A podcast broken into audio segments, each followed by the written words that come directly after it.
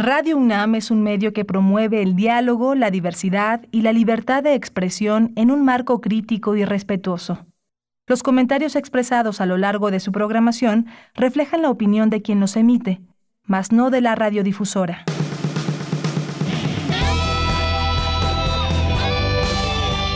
Prisma RU. Relatamos al mundo.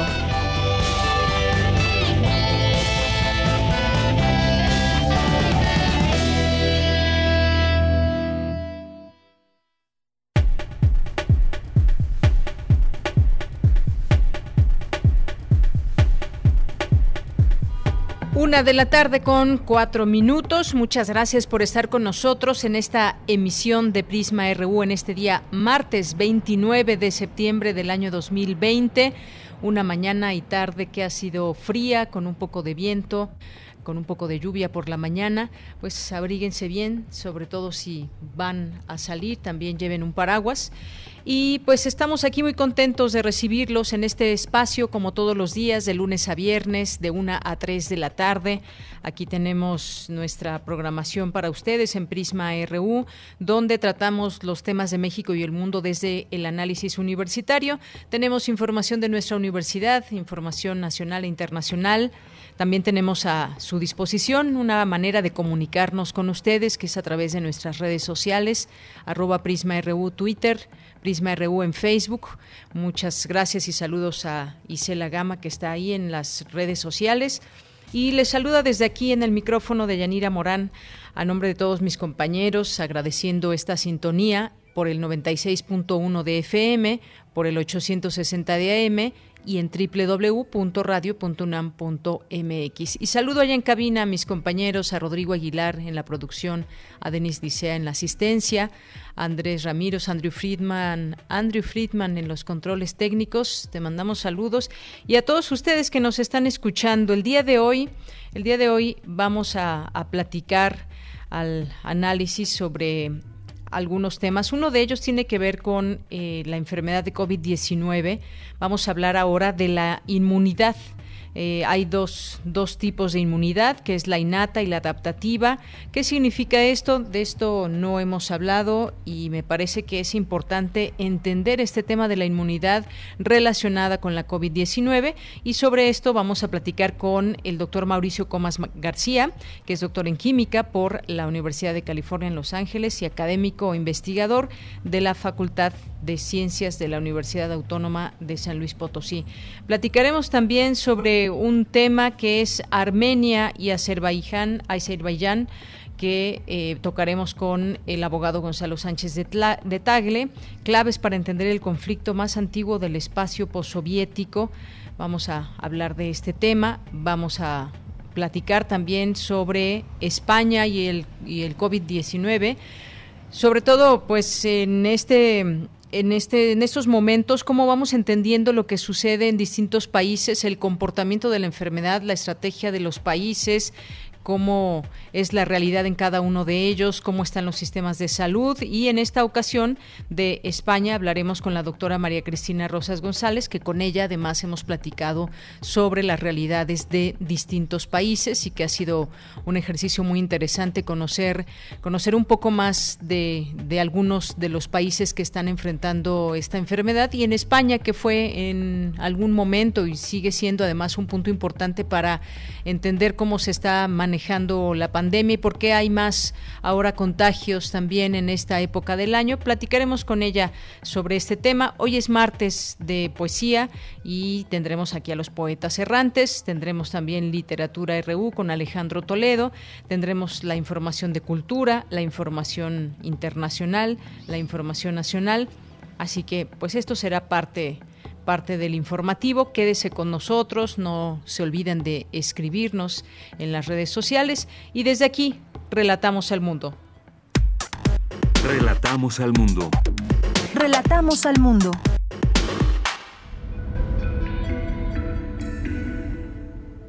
Bien, y en este día, en este día martes 29 de septiembre, ya a punto de acabar el mes, Ana Bella Pérez Castro tomó posesión como directora del Instituto de Investigaciones Antropológicas para el periodo 2020-2024, luego de ser designada por la Junta de Gobierno de la UNAM. Señalan expertos que la mayor parte de la trata de personas en México es sexual.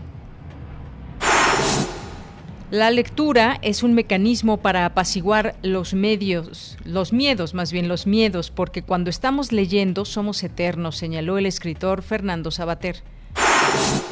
Los gobiernos deben tener presente la creación de una cultura científica, de lo contrario no se alcanzarán los objetivos de la Agenda 2030, advierte Catalina Stern, directora de la Facultad de Ciencias de la UNAM. En los temas nacionales, México tendrá acceso 51.6 millones de dosis de vacunas contra la COVID-19 con su inclusión en el mecanismo COVAX, informó el secretario de Relaciones Exteriores de México, Marcelo Ebrard. Tras hacer un llamado a protestar sin violencia, el presidente Andrés Manuel López Obrador afirmó que si hay una manifestación de 100.000 personas contra su gobierno, y no tiene apoyo en las encuestas, se iría porque tiene principios e ideales. La Comisión de Presupuesto y Cuenta Pública de la Cámara de Diputados se prepara para la desaparición de 53 fondos y fideicomisos, de los cuales 34 están relacionados con la investigación científica y el desarrollo tecnológico. Eh, Hugo López Gatel, subsecretario de Prevención y Promoción de Salud, pidió a los estados alistar las camas destinadas a COVID que se van desocupando para la temporada de influenza. Y en temas internacionales, el mandatario de Estados Unidos, Donald Trump, llega al primer debate presidencial frente a su rival demócrata Joe Biden, con críticas sobre su gestión de múltiples crisis como la pandemia y el racismo, y por más por la más reciente revelación de que no pagó impuestos sobre la renta durante 10 años. 100 millones de dosis suplementarias de las futuras vacunas contra la COVID-19 fueron reservadas para los países más pobres, anunció la Alianza Mundial para la Vacunación que trabaja conjuntamente con la Organización Mundial de la Salud. Prisma RU. Relatamos al mundo.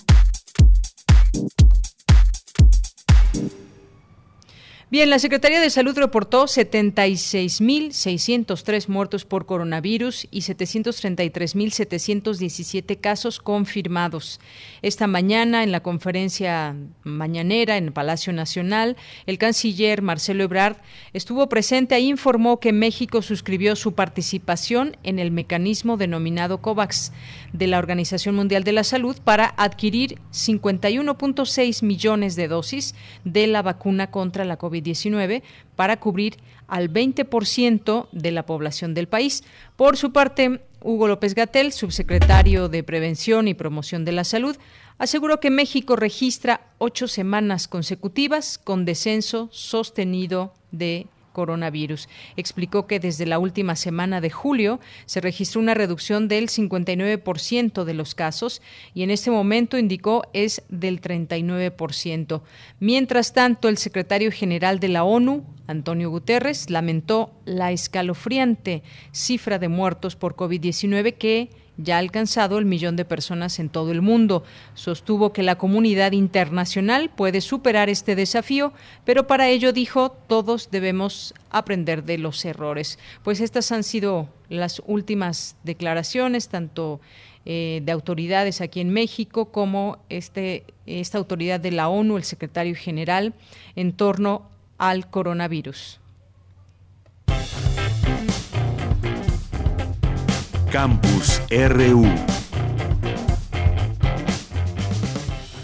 Bien, pues vamos a iniciar nuestro campus universitario a esta hora, a la una de la tarde con 12 minutos.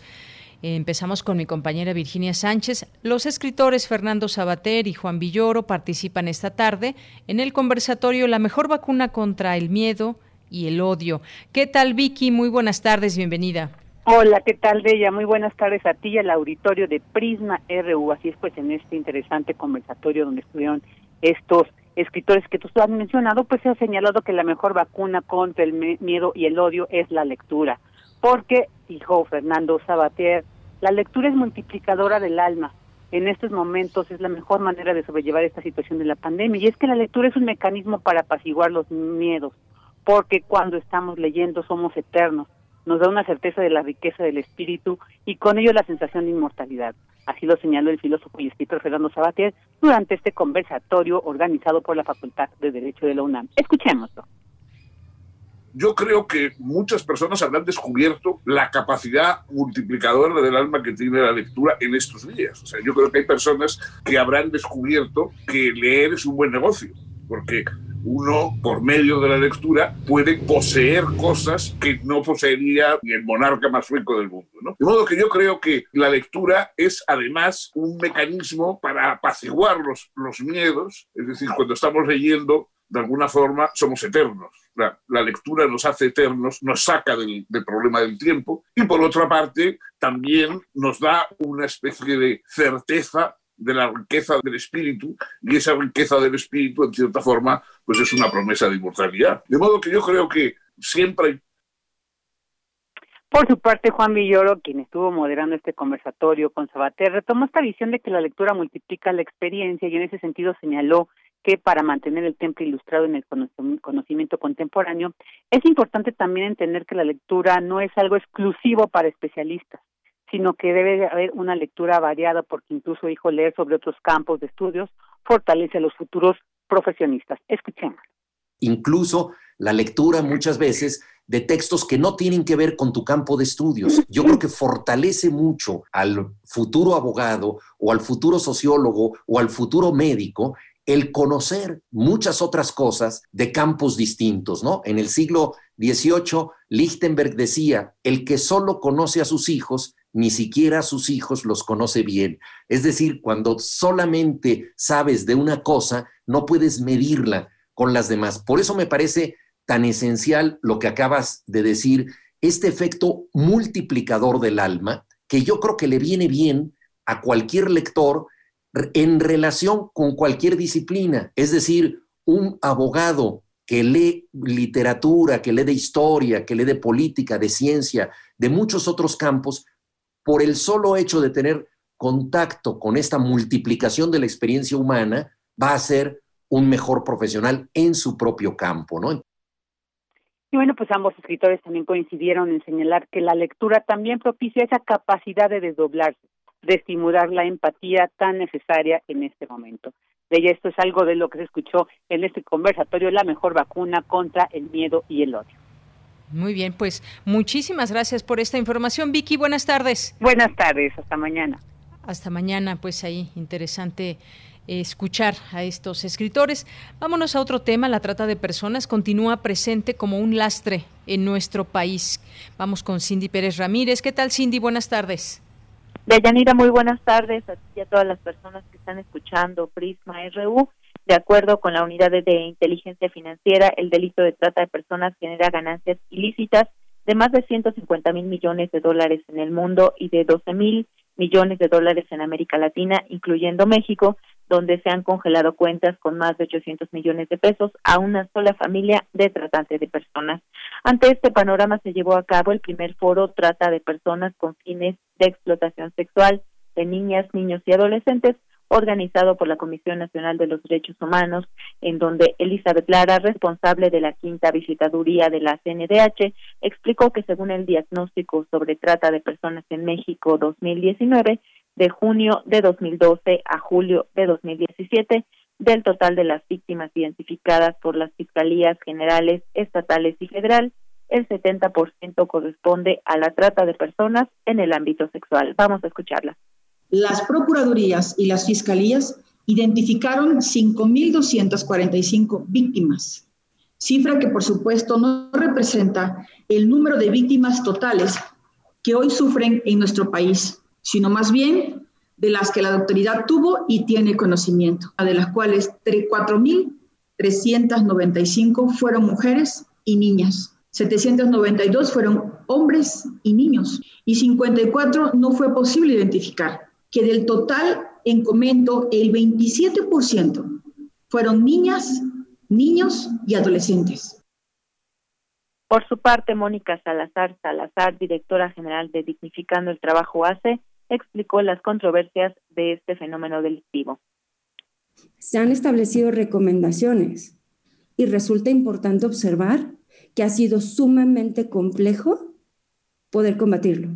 No es nada más por falta de comprensión en el fenómeno, sino porque lo estamos discutiendo desde si las personas menores de edad no tienen una infraestructura sólida de protección, en qué momento vamos a poder extraerles de esta situación de riesgo, pero lo más importante, ¿qué vamos a hacer una vez que se extraigan? Y cada vez se identifican más en este país situaciones en donde, como no hay una buena investigación y una buena persecución, se sanciona a la familia. Eso no nos invita a entender la estructura del problema, no de las personas directamente vinculadas, no de las personas que están enganchando a las niñas y los niños. Hace unos días, Santiago Nieto Castillo, titular de la Unidad de Inteligencia Financiera de la Secretaría de Hacienda, dijo que la pornografía infantil y la trata de personas creció 107% en comparación al año pasado debido a la pandemia. Esta es la información de Yanira. Cindy, muchas gracias y muy buenas tardes. Muy buenas tardes. Hasta luego. Bueno, pues ahí también este tema, este problema de la trata de personas y como señalaba la académica, un problema también en su estructura. Continuamos. Porque tu opinión es importante, síguenos en nuestras redes sociales, en Facebook como Prisma RU y en Twitter como arroba PrismaRU. Una de la tarde con 19 minutos.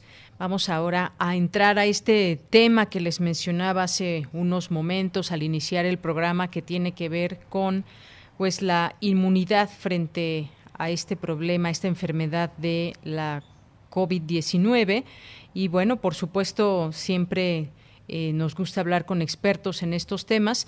Y pues, ¿qué pasa, por ejemplo, sin un tratamiento, fármacos específicos, sin una vacuna en el horizonte, una vacuna inmediata, porque sabemos que se están desarrollando varios proyectos, pero no hay alguna ya que digamos va a salir específicamente tal o cual día o mes y la única defensa que tiene nuestro organismo como tal frente a este nuevo coronavirus es el sistema inmunológico.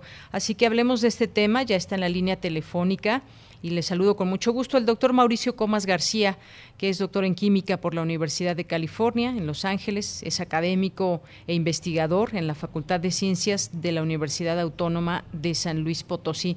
Doctor, ¿cómo está? Muy buenas tardes. Muy bien, ¿y tú? Muy bien, muchas gracias. Pues aquí con algunas preguntas que hacerle para que podamos ir comprendiendo más acerca de esta enfermedad y lo que provoca en nuestro organismo. Me gustaría de entrada, doctor, que nos platique cómo funciona el sistema inmunitario y cómo, cómo se activa cuando entra en contacto con el coronavirus. Bueno, una forma de, de ver esto es que el sistema inmunitario es una de las defensas que tenemos contra cualquier patógeno, en este caso un virus. Cuando un virus entra a nuestro cuerpo, el sistema inmune lo que hace es detectarlo y cuando lo detecta puede generar dos diferentes tipos de respuesta. Una que se llama respuesta humoral, en la cual el cuerpo, eh, si la respuesta es exitosa, genera anticuerpos y estos anticuerpos son los que previenen que nos volvamos a infectar. Ya, por ejemplo, todos sabemos que si te da varicela, una vez ya no te vuelve a dar porque te vuelves inmune. Y esto es porque eh, parte de la respuesta de tu cuerpo contra este virus es tan potente que genera anticuerpos que te hacen inmune contra este virus cada vez que te vuelvas a exponer a él. Y también tenemos una respuesta celular, la cual va a generar una serie de moléculas que van a luchar de forma eh, específica contra el virus. Y estas dos, el equilibrio de estas dos eh, respuestas son las que determinarán si nosotros nos volveremos inmunes o no, o que también nuestro cuerpo puede luchar contra esta enfermedad. Bien, en este sentido, pues bueno, eh, nuestro sistema inmunitario reacciona frente a este, a este virus o distintos microorganismos, sustancias tóxicas que podrían enfermarnos, y eso es algo que hace pues de manera cotidiana, digamos, nuestro organismo cuando eh, tenemos algún parásito, algún virus, bacteria, que están presentes en el mundo que, que, nos rodea. Ahora bien, ¿qué pasa cuando nuestro organismo se enfrenta a un patógeno? ¿Cuál es la respuesta innata y cuál es la adaptativa, que pues son cosas diferentes y pues me parece que quizás aquí pueda radicar el por qué a algunas personas les hace un efecto, algunas otro. No es un, no son efectos, eh, digamos, de manera genérica el que provoca este coronavirus. Así es, eh, es un punto muy importante. A diferencia de otros virus, pareciera que la, la respuesta de este virus a cada persona es bastante personalizada. Es decir, importa la respuesta celular, eh, la respuesta inmune innata, que es la que viene en nuestros cromosomas, la que es parte de nuestro cuerpo, esta respuesta eh, celular de los interferones, por ejemplo, y las interlucinas, todas estas moléculas que son parte de nosotros y que cuando entra un virus van a atacar al virus eh, sin saber qué es. Ellos detectan algo y lo, y lo atacan. Y por el otro lado tenemos la respuesta celular, este, eh, en la que el cuerpo va aprendiendo eh, la humoral y entonces ahí sí lo que necesita el virus es, eh, perdón, el, sistema inmune agarra el virus, lo reconoce y genera anticuerpos contra este nuevo patógeno, de tal forma que lo que busca esta eh, respuesta adaptativa es que cuando el virus se vuelva a presentar en la persona, hay anticuerpos que lo neutralicen.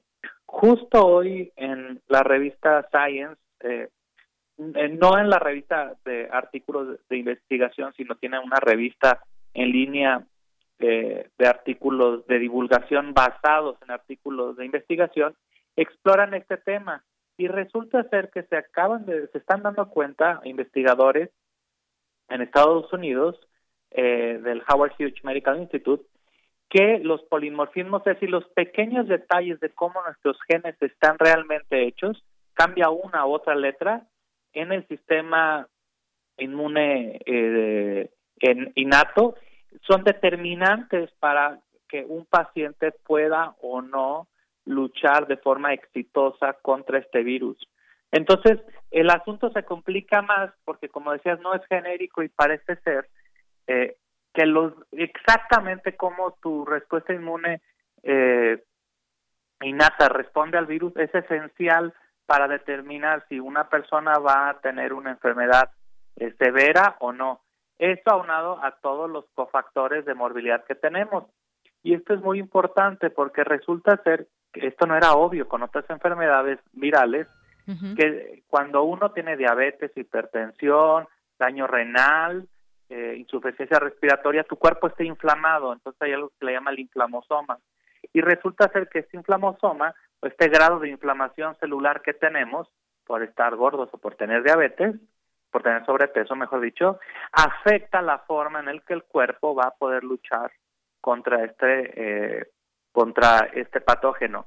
Y también hay evidencia, aunque este, esto todavía no ha sido publicado, pero esta es información que tengo de investigadores que trabajan con pacientes, de que entre más fuerte es la respuesta inmune, eh, más este, el paciente se pone más grave, pero lo más probable es que esos son los pacientes que si se recuperan o cuando se recuperen puedan tener una mejor probabilidad de haber desarrollado una respuesta inmune adaptativa que les vaya a conferir futura inmunidad en, eh, contra el coronavirus, aunque hay muchos detalles sobre cuánto dura esta inmunidad. Efectivamente, es algo que todavía en este momento no se puede responder con exactitud o con aproximación. Eh, hay una inmunidad, pero no se sabe cuánto tiempo dura. Ahora bien, entonces todo este tiempo, cuando nos contagiamos, por ejemplo, una persona se contagia con este nuevo coronavirus, eh, lo que está sucediendo en su organismo con este tema inmunitario es, eh, pues es una batalla, digamos, dentro de su organismo y por eso es que se, los primeros síntomas, si es que los va a tener, se presentan hasta dentro de cinco días, siete días. ¿Es por eso? Ah, Sí, bueno, es que el, virus toma, cuando entra, toma cierto tiempo en multiplicarse y en llegar a los tejidos donde se puede, donde empieza a causar manifestaciones. Y es en este periodo donde las concentraciones de virus son tan pocas que el sistema inmune todavía no lo detecta. Llega un momento en que la, la cantidad de virus en el cuerpo es tal que entonces hay una respuesta inmune. Y recordemos, por ejemplo, que la fiebre eh, es una respuesta de nuestro cuerpo para luchar contra una infección. Entonces, y muchas veces, por ejemplo, aquí en México a nosotros nos da fiebre, inmediatamente nos tomamos paracetamol. ¿sí? Nos da mucho miedo tener fiebre. Bueno, en, en, en, en Alemania se lo dejan a uno con la fiebre. Parten del principio de que la fiebre es parte del proceso de recuperación del cuerpo contra un, un patógeno. ¿sí? Entonces, esto es una manifestación de que el virus está eh, causando pues estragos en ciertos órganos. ¿Y qué tantos van a ser estos síntomas? Pues dependerá mucho del sistema, de, cómo está el sistema inmune eh, innato y de cómo está el inflamosoma o las condiciones de, salud o de comorbilidad del, paciente. Por eso hay gente, por ejemplo, a los niños no les pasa absolutamente nada, pues poco probable que, se, que tengan una eh, porque pareciera que el grado de inflamación celular es tan bajo que la respuesta pasa de noche. La pregunta aquí es, ¿acaso los niños podrán generar anticuerpos? Pues todavía no lo sabemos, faltan unos meses para que lo sepamos. Y lo que sí parece ser que es un poquito más obvio, pues es en los casos de los pacientes severos, que afortunadamente se salvan, que estos sí presentan una, una respuesta protectora. El problema es que pareciera que esta respuesta dura solamente unos tres o cuatro meses. Y claro, apenas estamos recibiendo datos de China y de Italia para saber exactamente cuánto dura o cuál es la probabilidad de que alguien este, pueda, eh, ¿cómo se llama?, reinfectarse dependiendo del tipo de infección que tuvo. Así es. Bueno, pues cómo se manifestó. Exacto, como de cómo, cómo se manifestó. Hay siempre pues estas preguntas latentes entre la gente, entre la población, porque pues sabemos que estas enfermedades, diabetes, eh, obesidad, eh, eh, presión arterial alta, no controlada y demás, pues pueden pueden tender, digamos, puentes, por decirlo así, para este, para este coronavirus y hacer que tenga pues eh, síntomas mucho más severos la gente que tiene estas enfermedades ya. Sin embargo, también eh, me gustaría que nos platique, doctor, de la prevalencia, de la prevalencia también de, de personas sanas que han llegado a tener, que han llegado a tener síntomas severos Incluso se habla de que algunas han perdido la vida, quizás no sabían de la existencia de alguna enfermedad en ellos, pero eh, no hay nada escrito en todo esto. Es decir, una persona que aparentemente esté sana, con un sistema inmunológico fuerte, que lleva una dieta eh, sana, que hace ejercicio, tampoco es garantía de que no vaya a pasar nada con este coronavirus. ¿O cómo, van las últimas eh, eh, situaciones que nos pueda platicar? Un punto muy importante. Tenemos casos anecdóticos, por ejemplo, de atletas de alto rendimiento que murieron y dice uno, oye, pero ¿cómo puede ser? Bueno, hay que ver si, por ejemplo, estos atletas de alto rendimiento estaban bajo regímenes de antiinflamatorios o de esteroides y eso podría, eso es muy importante que se pueda determinar. Si una persona está bajo eh, eh, presencia de un régimen de, corticosteroides o de esteroides, qué tan susceptible es. Es decir, tenemos todavía que entender, puede ser que estemos prácticamente sanos, pero que tengamos una enfermedad en particular transitoria, la cual pues tenemos que tomar un medicamento y este medicamento lo que haga es magnificar el, el efecto del virus. El otro caso es este justo que están saliendo estos reportes en, en Science, de que pues hay gente, el, ellos, este grupo en, en Nueva York, en el Rockefeller Institute, que son parte, este investigador también del Howard Hughes Medical Institute, lo que, su nombre, se apellida Casanova, eh, eh, lo que él encontró es que alrededor del 14% de los pacientes graves en su estudio son pacientes que eran sanos, pero que tenían estas pequeñas diferencias a nivel de código genético, lo mm. cual hace que su respuesta inmune eh, eh, celular sea deficiente de tal forma de que, que acaban siendo críticos. Entonces, este estudio del doctor Casanova es muy importante porque nos va a poder decir cuáles son los, los, los marcadores genéticos que tal vez puedan estar asociados con que una persona que no tenga una aparente comorbilidad, como decías, pues resulte ser que tenga una enfermedad severa. Y eh, estamos hablando que este estudio del de, doctor Casanova es de miles de personas, o sea, no es un estudio de 3, 4, 100, 200 pacientes. Él, él estudió miles de personas en Nueva, en Nueva York y entonces han podido llegar a esta conclusión que es más que sorprendente. Así es. Y, bueno, por eso quizás eh, también con esto se pueda responder el que, por ejemplo, familias completas han fallecido, alguien se contagia, contagia a los demás y aunque esos otros miembros de la familia quizás no tenían alguna enfermedad aparente anexada a este contagio, eh, pues pierden la vida también. Puede haber ahí una información genética que predisponga también en la respuesta inmune no tan fuerte en los pacientes. Así es, y esto es algo que hemos visto a través de la historia. De hecho, eh, en la pandemia de la influenza española de 1918, pues realmente la, una gran una gran parte de la población que se infectó murió y eh, lo, y lo que una de las cosas que se proponen es que la, las personas que se enfermaron gravemente y sobrevivieron son personas que tenían ciertos polimorfismos genéticos y los cuales hizo que los descendientes de ellos fueran mucho menos susceptibles a este tipo de pandemias. Esto es algo natural. Sí, estos polimorfismos, estas pequeñas diferencias a nivel, a nivel genético, y aquí la importancia es saber cuáles son su rol, es decir, cuáles son los polimorfismos asociados a que la enfermedad sea grave y cuáles son los que están asociados a que la enfermedad no sea grave.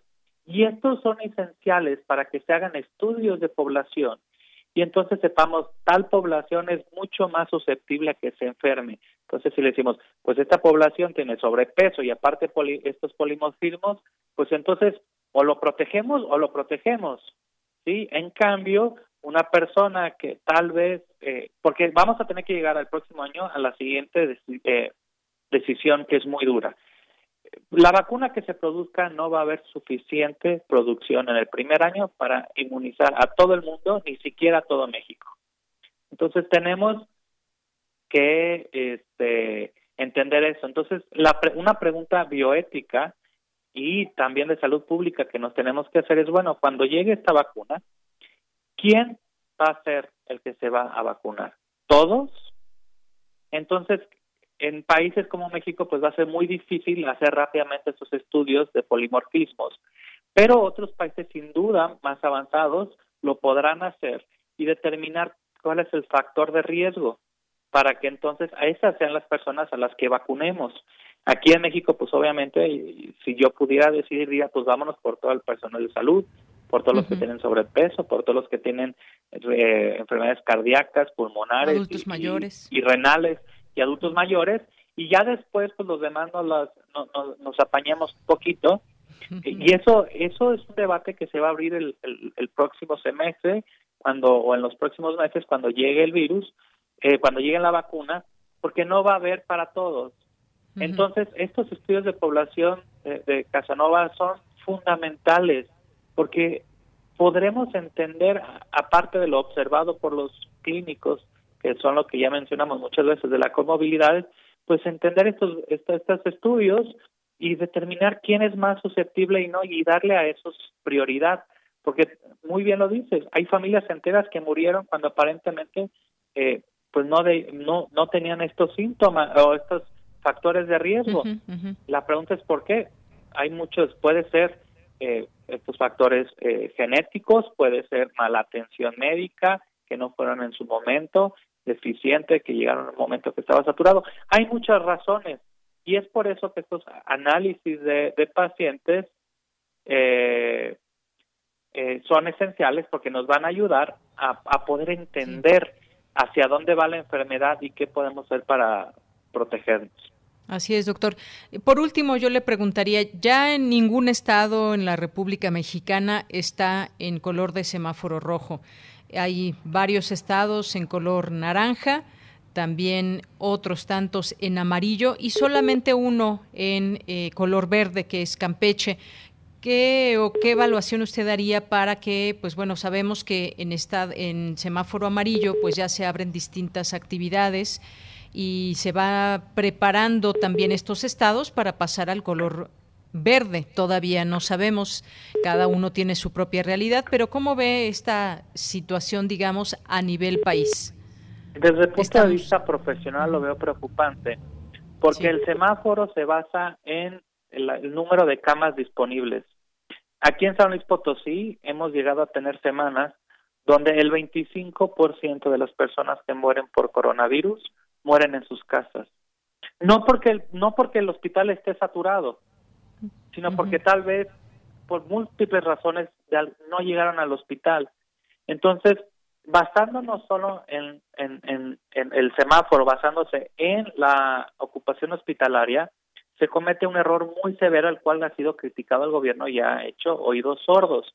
El otro es que te dicen, tengo 100 mil camas, sí, pero ¿cuántas de esas camas tienen personal especializado y equipo especializado para soportar eh, eh una terapia de coronavirus?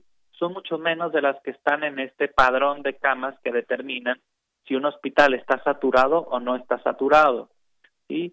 Entonces, este semáforo eh, me parece que obedece a tintes meramente económicos y políticos y no tiene un fundamento eh, científico. El otro problema que tenemos, eh, y con gusto podría compartir estos datos con ustedes, son datos de la Secretaría de Salud. Si uno hace una gráfica del número de casos diarios y, la, y, y en la misma gráfica pone el número de pruebas diarias, vamos a ver que estas dos curvas son idénticas. Y el problema es muy severo eh, llegamos a un pico y ahora han descendido y descendido y descendido los casos. Pues resulta ser que la misma razón con la que descienden los casos descienden el número de pruebas que se están haciendo en México. Por lo tanto, hay una subestimación severa del número de casos que hay. Y como esto está ocurriendo, ¿qué es lo que va a pasar? Se van a volver a disparar las hospitalizaciones y entonces vamos eh, a volvernos a saturar. Entonces, me preocupa mucho el paso a semáforo amarillo y verde, porque si nosotros supiéramos exactamente cuál es la prevalencia del virus en cada ciudad, podríamos determinar el riesgo de abrir una ciudad a semáforo verde o semáforo amarillo. Pero como no tenemos esa información, porque se está pidiendo de que no se hagan pruebas a gente que no tiene síntomas, pues entonces eh, no sabemos eh, en dónde estamos parados y cuando abramos las ciudades vamos a regresar. Y esto es muy triste a, la situación inicial, porque es lo que pasó en España, se abrió y otra vez están teniendo una gran cantidad de contagios. No aprendieron. En Estados Unidos hoy la cantidad de contagios es mucho más grande que la que hubo en la epidemia eh, inicial. Y aquí estoy viendo datos del Reino Unido. Sí, el, había, el Reino Unido había tenido alrededor del día 75 después del primer paciente el pico, después bajaron los casos y ahorita al día 230, 240 tienen más casos que en el pico de la epidemia, ¿sí? Entonces, eso es lo que va a pasar en México. Sí, no y eso que ellos están haciendo 20 a 30 a 50 veces más pruebas que nosotros. Entonces, desde mi punto de vista personal es muy preocupante de que esto ocurra porque no estamos aprendiendo de lo que el Reino Unido, lo que España y lo que eh, Estados Unidos eh, aconteció, que relajaron las medidas y, regresaron eh, los casos y de forma mucho más brutal. ¿Sí? ¿Por qué? Porque ya los, el, los, los la gente de, del sector salud está agotada, porque ya no hay dinero. Y entonces eso nos va a agarrar en, en un momento ahorita, en eh, a finales de, este mes. Y tampoco, y es algo que también hay que tenerlo en claro, la única cosa con las que eh, puedo estar de acuerdo con el subsecretario de Salud, es que él dijo que en octubre iba a haber un repunte de casos. Y va a haber un repunte de casos porque ellos saben que al abrir las, los semáforos a niveles más bajos, va a resultar en un mayor número de contagios porque es una falacia de que ya hayamos pasado el pico y que esté controlado este asunto. Esa es mi pues, opinión personal. Muy bien, pues nos gusta y es importante escuchar esas distintas voces desde un análisis, por supuesto, con su expertise médico. Doctor, muchas gracias por estar con nosotros aquí en el programa de Prisma RU de Radio UNAM. A ti, muchas gracias por la invitación. Muy buenas tardes. Gracias, doctor Mauricio Comas García, doctor en química por la Universidad de California, académico e investigador de la Facultad de Ciencias de la Universidad Autónoma de San Luis Potosí. Continuamos. Porque tu opinión es importante, síguenos en nuestras redes sociales, en Facebook como Prisma RU y en Twitter como arroba PrismaRU. Relatamos al mundo. Relatamos al mundo. Una de la tarde con 43 minutos. Doy la bienvenida a Gonzalo Sánchez de Tagle, historiador y abogado constitucionalista, porque vamos a hablar el día de hoy. Vamos, vamos a ir ahora a otro lugar del mundo, Armenia y Azerbaiyán. ¿Qué tal, Gonzalo? ¿Cómo estás? Buenas tardes. Medianira, buenas tardes. Gusto saludarte a ti, a quienes nos escuchan.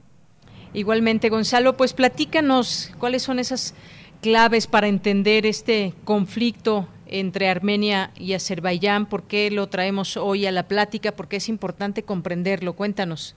Mira, en el, siglo XXI usualmente solemos pensar que este tipo de conflictos ya han sido superados, pero cosa de pensar que, que, por ejemplo, entre la India y Pakistán existe un conflicto territorial por la región de Cachemira, está el conflicto eh, muy conocido entre Israel y Palestina, incluso la diferencia entre Bolivia y Chile sobre la salida soberana al mar por parte de Bolivia, que ya fue resuelto por la Corte Internacional de Justicia, eso por cuanto hace conflictos territoriales, pero también siguen existiendo conflictos raciales y religiosos entre los kurdos en Myanmar, los tamiles en Sri Lanka, es decir, el siglo XXI, cuando nos ha dado muchos avances en muchas materias, eh, no nos ha dejado libres de este tipo de conflictos.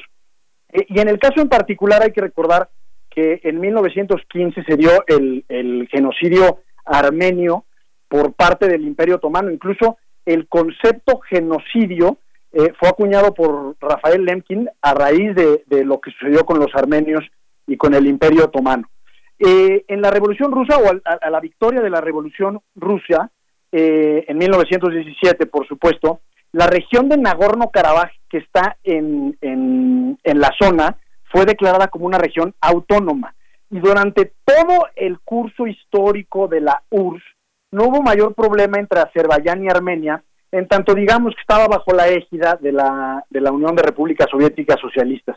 Pero a la caída de este en 1991, precisamente se, se dio el conflicto o el primer conflicto bélico entre Azerbaiyán y Armenia por este territorio. Este territorio, hay que recalcarlo, está en el Cáucaso Sur eh, y es una región muy conflictiva del mundo. Entre otras cosas, tiene una frontera con Turquía, Rusia e Irán. Esta región de Nagorno-Karabaj es una región que se proclamó como autónoma en 1991 y cuya población es de mayoría armenia, pero está dentro del territorio de Azerbaiyán. Eh, bueno, y en el 91 se dio esta guerra eh, que, más o menos cobró la vida de 30 mil personas, y entre otras cosas, los, los, los de Azerbaiyán, los azeríes, le reclaman a Armenia una matanza muy famosa que se llamó la matanza de Bailí, en donde más o menos murieron mil personas. Como paréntesis, en México nosotros tenemos parte de esta historia porque hacia el final del gobierno de Marcelo Ebrard como jefe de gobierno de la Ciudad de México, se eh, inauguró la Plaza de la Amistad en, Reforma entre México y Azerbaiyán, eh, con la figura, la estatua, no si recordarás, de Haider Aliyev, que fue eh, presidente de Azerbaiyán del 93 al 2003 y en la Plaza Tlaxcuaque en el centro se puso una, una estatua eh, justamente para conmemorar esta matanza y obviamente se crearon ahí eh, ciertas diferencias entre las embajadas de Armenia, Azerbaiyán y el gobierno de la Ciudad de México.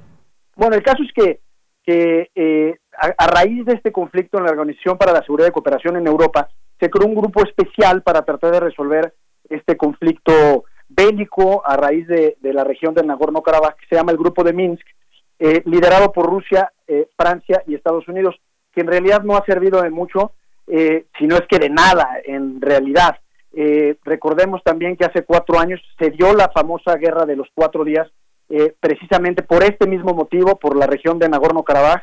Y el problema no solo es entre Armenia y Azerbaiyán, sino sobre todo geopolítico, en tanto que Turquía apoya de manera decidida a Azerbaiyán de mayoría musulmana eh, y Rusia en principio apoya a Armenia, aunque Rusia juega, eh, digamos, por dos bulevares, porque al tiempo que militarmente podría pensarse que apoya a Armenia, eh, le vende armamento pesado tanto a Azerbaiyán como a la propia Armenia. Entonces, es un conflicto infinitamente más complejo del que pudiera parecer eh, a primera vista y no se trata únicamente o exclusivamente de una reivindicación territorial de, la región de Nagorno-Karabaj. El problema en estos casos son las posiciones eh, irresolubles por parte de unos y otros, eh, o irreductibles, mejor dicho. La región de Nagorno-Karabaj pretende cierto grado de autonomía, mientras que Armenia y Azerbaiyán buscan que se adhiera esta región a sus respectivos países. Entonces, digamos que ese sería el contexto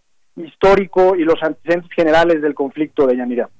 Pues sí, un conflicto territorial entre estos dos eh, lugares y ha desatado ya varios ataques y bombardeos. Ambos reclaman el control de la región, esta que nos platicas de Nagorno Karabaj. Y bueno, pues el papel de la ONU, no sé si nos quieras comentar un poco porque abordará este tema en el Consejo, en el Consejo de Seguridad para intentar evitar una escalada bélica en este conflicto. Sí, mira, esta es una historia que se repite literalmente eh, como fue hace cuatro años. Eh, por supuesto que el Consejo de Seguridad y, digamos, las, las, los, los liderazgos internacionales del el gobierno ruso, el turco, el propio gobierno iraní, la Unión Europea, Estados Unidos, etcétera, todos han llamado a la conciliación, a que no escale la violencia y en ese sentido irá la, la resolución del Consejo de Seguridad. Pero es importante tener en cuenta que, en el mar Caspio, que está, digamos, eh, eh, eh fronterizo, eh, o el litoral, digamos, de Azerbaiyán y Armenia, hay enormes reservas petroleras y de gas. Entonces, si le ponemos ese componente, obviamente, el conflicto se hace mucho más delicado en la medida en la que por el Cáucaso, Cáucaso Sur pasan los gasoductos y los, y los oleoductos que van hacia Rusia y hacia buena parte de, Europa del Este.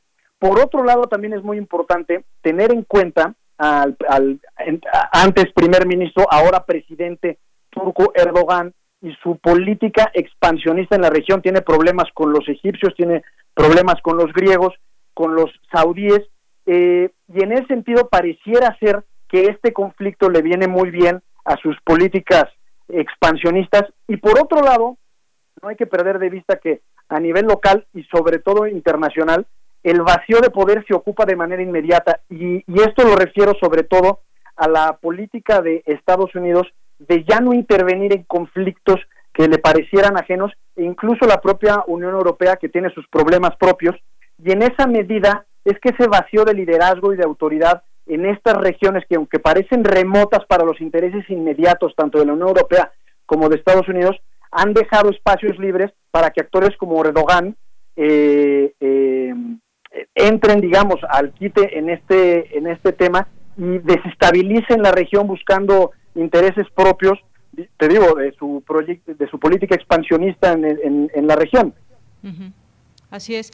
Bueno, pues veremos en qué, cómo se va desarrollando todo esto. Hace unas horas Armenia afirmó que un avión casa turco F-16 derribó una de sus aeronaves en medio de los combates en curso entre estas fuerzas azerbaiyanas y los separatistas proarmenios en esta región de Nagorno-Karabaj. Turquía desmiente esta afirmación y el gobierno armenio pues ha acusado a sí mismo Ankara de estarse entrometiendo en los combates actuales entre Azerbaiyán. Entonces también vemos aquí el papel que está jugando Turquía. Sí, este tipo de conflictos, sobre todo en este tipo de, países que pudieran ser considerados desde un punto de vista sociológico como periféricos, usualmente ellos son, digamos, una especie como de representantes de intereses mucho más grandes. En este caso puede ser eh, Azerbaiyán, eh, y Turquía y Armenia y Rusia. Irán, digamos que juega ahí un papel más bien neutral, sin embargo tiene intereses profundísimos en la zona, e incluso China pudiera tener interés en el, en el desenlace de este conflicto. Desde el punto de vista de Nagorno-Karabaj, dudo mucho que lo que pueda eventualmente resolver la ONU o el grupo de Minsk vaya a resolver en definitiva este conflicto. Eh, pero sí, digamos que el problema eh, y, la crisis eh, puede derivar no solo en un conflicto armado entre estas dos naciones, sino la desestabilización geopolítica de la región en su conjunto. Así es, tomar en cuenta todo esto. Bueno, pues ahí está este análisis sobre este conflicto que se remonta a los tiempos de la Unión Soviética y pues seguiremos el curso también de el desarrollo de esta información. Bien, pues muchísimas gracias Gonzalo, como siempre, por estar con nosotros. Al contrario, Diana, un abrazo y gusto saludarte. Igualmente, hasta luego, muy buenas tardes. Hasta luego, muchas gracias a Gonzalo Sánchez de Tagle, historiador y abogado constitucionalista. Continuamos. Nacional RU.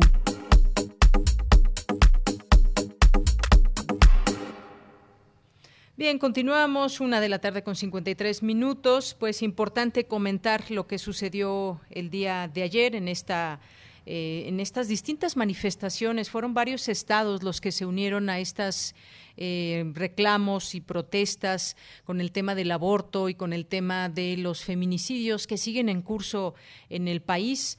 Bueno, pues en el caso de la manifestación aquí en la Ciudad de México, tomo algunos datos para comentar esta información de Animal Político, que hizo una, una crónica paso a paso de lo que sucedió. Y dice, decenas de mujeres vestidas de negro y con pañuelos verdes que iniciaron una marcha del Monumento a la Revolución al Zócalo, se enfrentaron con policías capitalinas a la altura de Avenida Juárez y Valderas. De acuerdo con autoridades capitalinas, el saldo fue de 56 personas lesionadas, entre ellas 43 policías y 13 civiles. Un grupo de mujeres que encabezaban la marcha y que se identifican como integrantes del bloque negro lanzaron bombas Molotov a las policías que les impedían el avance al Zócalo. Y es que hubo este encapsulamiento de parte de las policías de este grupo de mujeres, donde también hay que señalar participaron hombres policías en algún momento de, la marcha y pues hubo enfrentamientos en distintos puntos con rumbo al Zócalo. Eh, los elementos policíacos detonaron algunos extintores para disuadir a los contingentes feministas y apagar el fuego que alcanzó los pies y piernas de algunas policías. Este grupo de mujeres que encabezan la marcha se identifican, como les decía, como integrantes del bloque negro. Hay un video también, bueno, hay muchos videos en todo esto que nos dan cuenta de cómo fue esta manifestación. Uno de ellos muestra que también dos mujeres policías fueron golpeadas por un grupo de manifestantes. La policía capitalina dijo que un total de 43 mujeres uniformadas resultaron lesionadas por diversos golpes y quemaduras durante la manifestación de diferentes colectivos feministas en los trayectos del Monumento a la Revolución rumbo al Zócalo. Además, también eh, dos mujeres policías fueron trasladadas a un hospital para su atención médica, una de ellas por trauma abdominal por golpes, las otras policontundidas. Trece civiles también resultaron lesionadas, todas atendidas en el lugar sin ameritar traslado. En tanto, trece civiles resultaron lesionadas, bueno, lo que decía, fueron atendidas en, en el lugar. Después de algunos forcejeos, las mujeres que participaban en la marcha fueron rodeadas y encapsuladas por la policía por casi tres horas. Tras replegar el bloque de uniformadas y con la intervención de Brigada Marabunta, se logró negociar el paso de las manifestantes a la antimonumenta ubicada sobre la Avenida Juárez frente al Palacio de Bellas Artes. En este punto también varios contingentes de la movilización se unieron bajo vigilancia de elementos de seguridad. En el lugar llegaron tanto mujeres como hombres policías. Pese a que hubo más, eh, a que hubo más empujones y lanzamiento de objetos y gas, las policías se replegaron por la calle de Madero y permitieron que la movilización llegara al eje central. Posteriormente, un contingente de manifestantes se dirigió al metro Garibaldi para después retomar Paseo de la Reforma. Cientos de policías acordonaron reforma a la altura del Metro Hidalgo, donde las manifestantes partieron, finalizando así la protesta.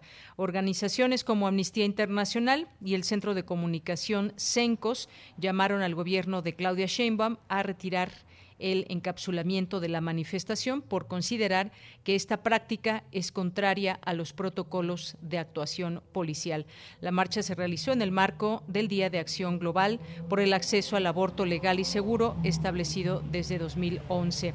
Hoy hubo respuestas o comentarios de parte de las autoridades. Hoy el presidente Andrés Manuel López Obrador eh, y esta información que tomo de la, de la jornada. Dice, ante las movilizaciones de mujeres realizadas en demanda de legalización del aborto y contra la violencia a la mujer, el presidente sostuvo que su gobierno mantendrá las garantías a la libertad de manifestación, pero hizo un llamado a hacerlo sin violencia y no dejarse manipular. También dijo que no se actuará contra las mujeres que traían bombas Molotov, aunque se tienen están identificadas, y alertó sobre la infiltración del movimiento por grupos que buscan provocar al gobierno por su molestia contra el cambio. Eh, también quien habló al respecto fue la jefa de gobierno, Claudia Sheinbaum, y dio a conocer que hay infiltración de, en el movimiento. Eh, también pues bueno, hay que señalarlo. El presidente afirmó que el movimiento feminista merece todo el respeto, pero no está de acuerdo con la violencia.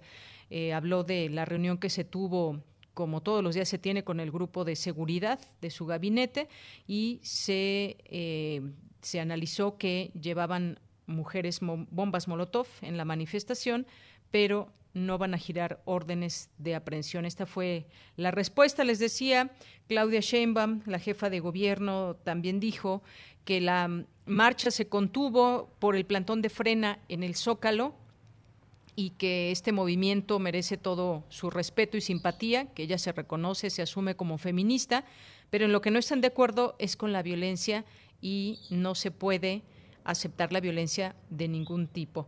Bueno, pues ya casi es momento de irnos al corte y solamente señalar tres últimos casos de feminicidios en los últimos días. Fueron Alexa de 18 años, Jessica de 21 y Alondra de 20 asesinadas. La justicia no existe hasta el momento en ninguno de los casos. Estas jóvenes que ni siquiera llegaban a los 25 años de edad y días antes de sus asesinatos fueron reportadas por sus familias como personas desaparecidas. Y pues este problema que, va en aumento en México, eh, pues hay las distintas características que hay en cada uno de estos casos, situaciones que indignan, situaciones que deben acabar, deben acabar los feminicidios, cuáles son las formas, las maneras de lucha, de organización. Bueno, pues eso también es importante discutirlo eh, a nivel país dentro de un gran debate nacional. ¿Qué está cambiando? ¿Qué no está cambiando? ¿Qué, necesita, qué necesitamos cambiar? ¿Qué sigue pasando en los ministerios públicos? cómo se sigue dando atención o no a las familias. Muchas preguntas aún, aún por responder. Pues nos tenemos que ir al corte, ya son las 2 de la tarde y regresamos a la segunda hora de Prisma RU. Queremos escuchar tu voz. Nuestro teléfono en cabina es 55 36 43 39.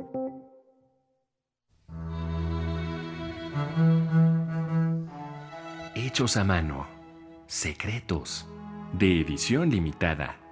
Irrepetibles. Distintos. Diversos. Nuevos Afuera los otros libros. Radio UNAM te invita a continuar con su tradición del Tianguis de la Diversidad Textual en un formato a distancia. Los otros libros. Entrevistas y presentaciones de libros y editoriales alternativas a través de Facebook Live. Sábados a las 19 horas en la página de Facebook de la sala Julián Carrillo. Si solo leemos lo que todos leen, Solo sabremos lo que todos saben. Radio UNAM, Experiencia Sonora. Somos el Tribunal Electoral de la Ciudad de México. ¿Sabías que contamos con una defensoría pública, gratuita y abierta a la ciudadanía?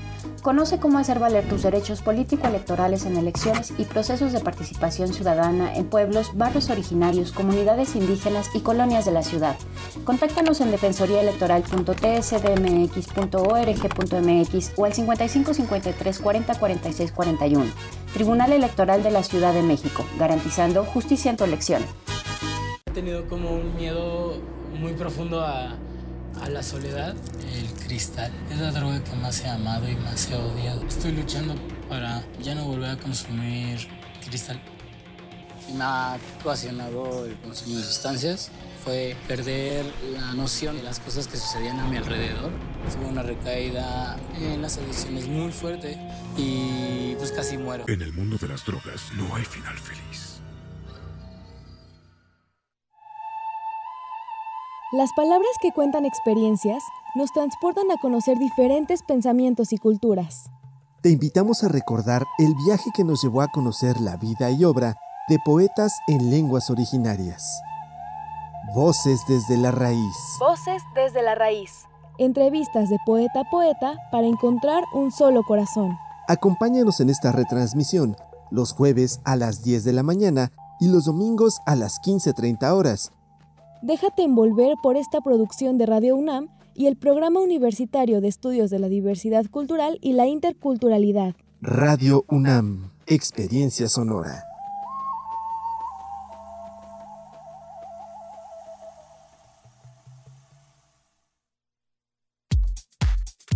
Tu opinión es muy importante. Escríbenos al correo electrónico prisma.radiounam@gmail.com.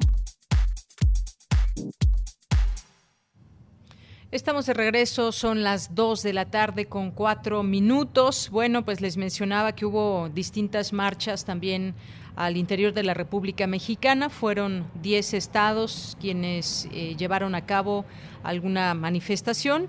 Esto en la conmemoración del Día de Acción Global por el Acceso al Aborto Legal y Seguro donde colectivos de mujeres, agrupaciones feministas y activistas se manifestaron en Sonora, Durango, Jalisco, Colima, San Luis Potosí, Veracruz, Oaxaca, Estado de México, Chiapas y Quintana Roo en demanda de que sea legal la interrupción del embarazo y que ellas puedan decidir sobre su cuerpo. También todo un gran tema a discusión y a debate porque todo esto pasa por los pasa por los eh, por los congresos de los estados. Ahí es donde se discute ahí es donde se requieren esas iniciativas que se discutan y que puedan ser avaladas o no en el pues en el marco de entender esta situación, de entender los derechos de las mujeres y entender también por qué muchas mujeres están hoy por hoy en la cárcel por incluso haber tenido un aborto espontáneo, por no haber tenido ese derecho de decidir sobre sus cuerpos. Es un tema,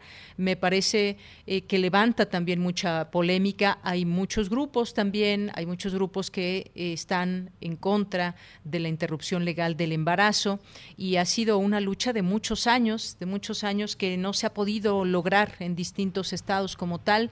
Y pues bueno, ayer se dieron estas distintas manifestaciones y como decíamos también enmarcado este tema de la interrupción legal del embarazo, enmarcado también en una serie de situaciones contra mujeres y me refiero específicamente a los distintos feminicidios, el feminicidio que en general continúa en el país desafortunadamente. Hablaba antes de irme al corte de, de algunos casos, los refiero rápidamente, me parece importante señalarlos y hablar de ellos, por supuesto.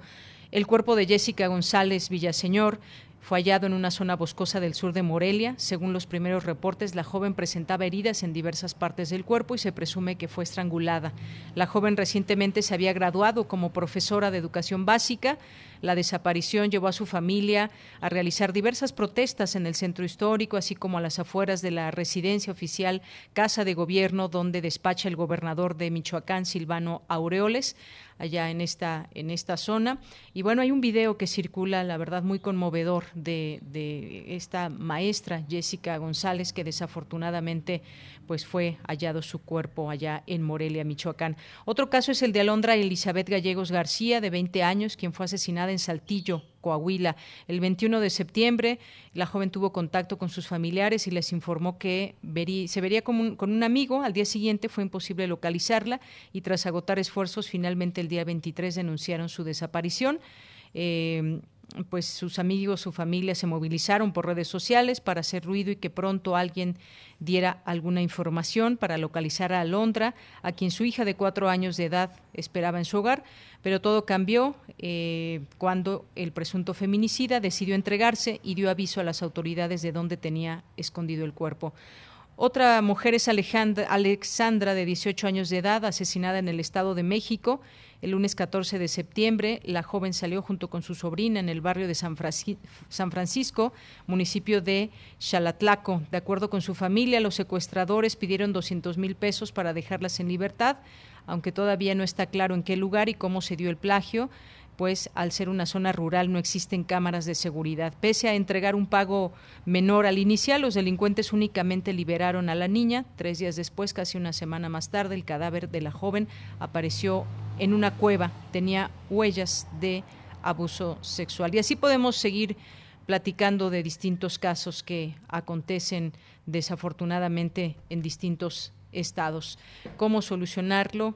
Cómo proveer de justicia, pero sobre todo cómo evitar este, estas situaciones, pues es algo que todavía está en marcha. Hay, hay manifestaciones, hay protestas, pero ¿qué pasa del lado de las autoridades? ¿Qué cambios se están dando en los ministerios, eh, en el apoyo que se debe dar a las familias? En fin, vamos a seguir, por supuesto, en estos temas y platicando de ellos.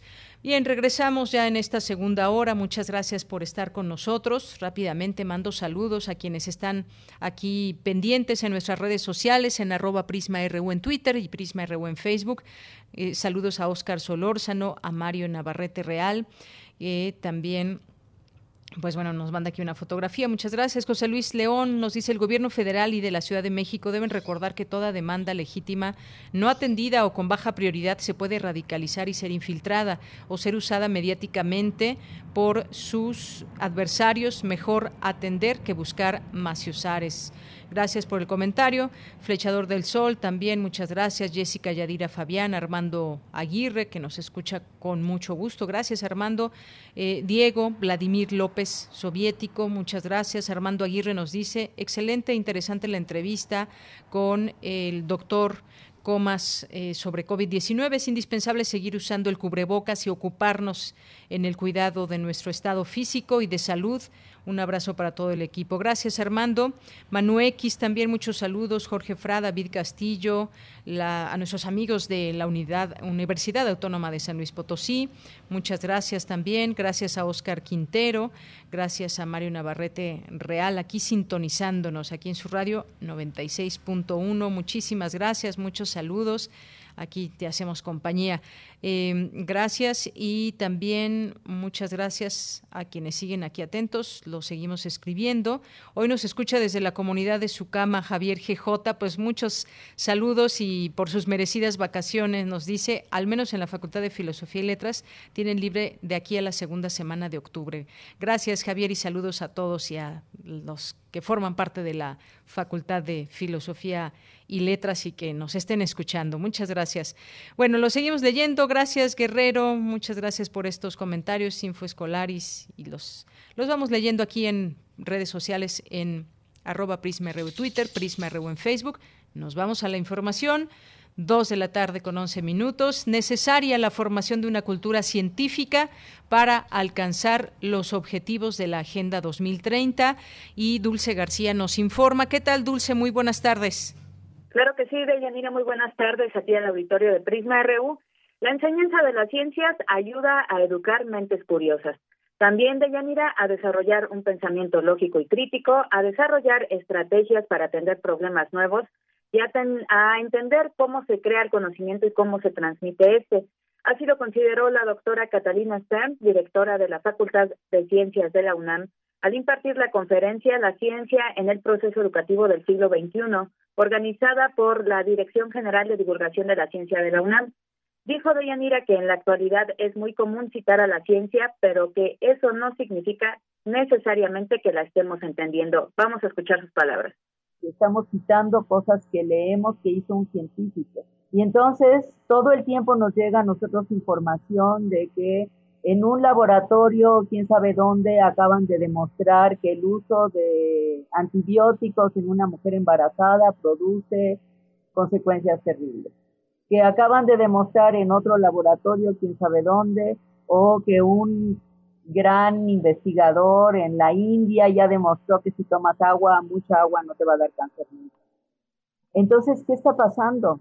A pesar de todos los esfuerzos que estamos haciendo para que la gente pueda eh, decidir qué cosas tienen más sentido y cuáles no, algo no está pasando bien.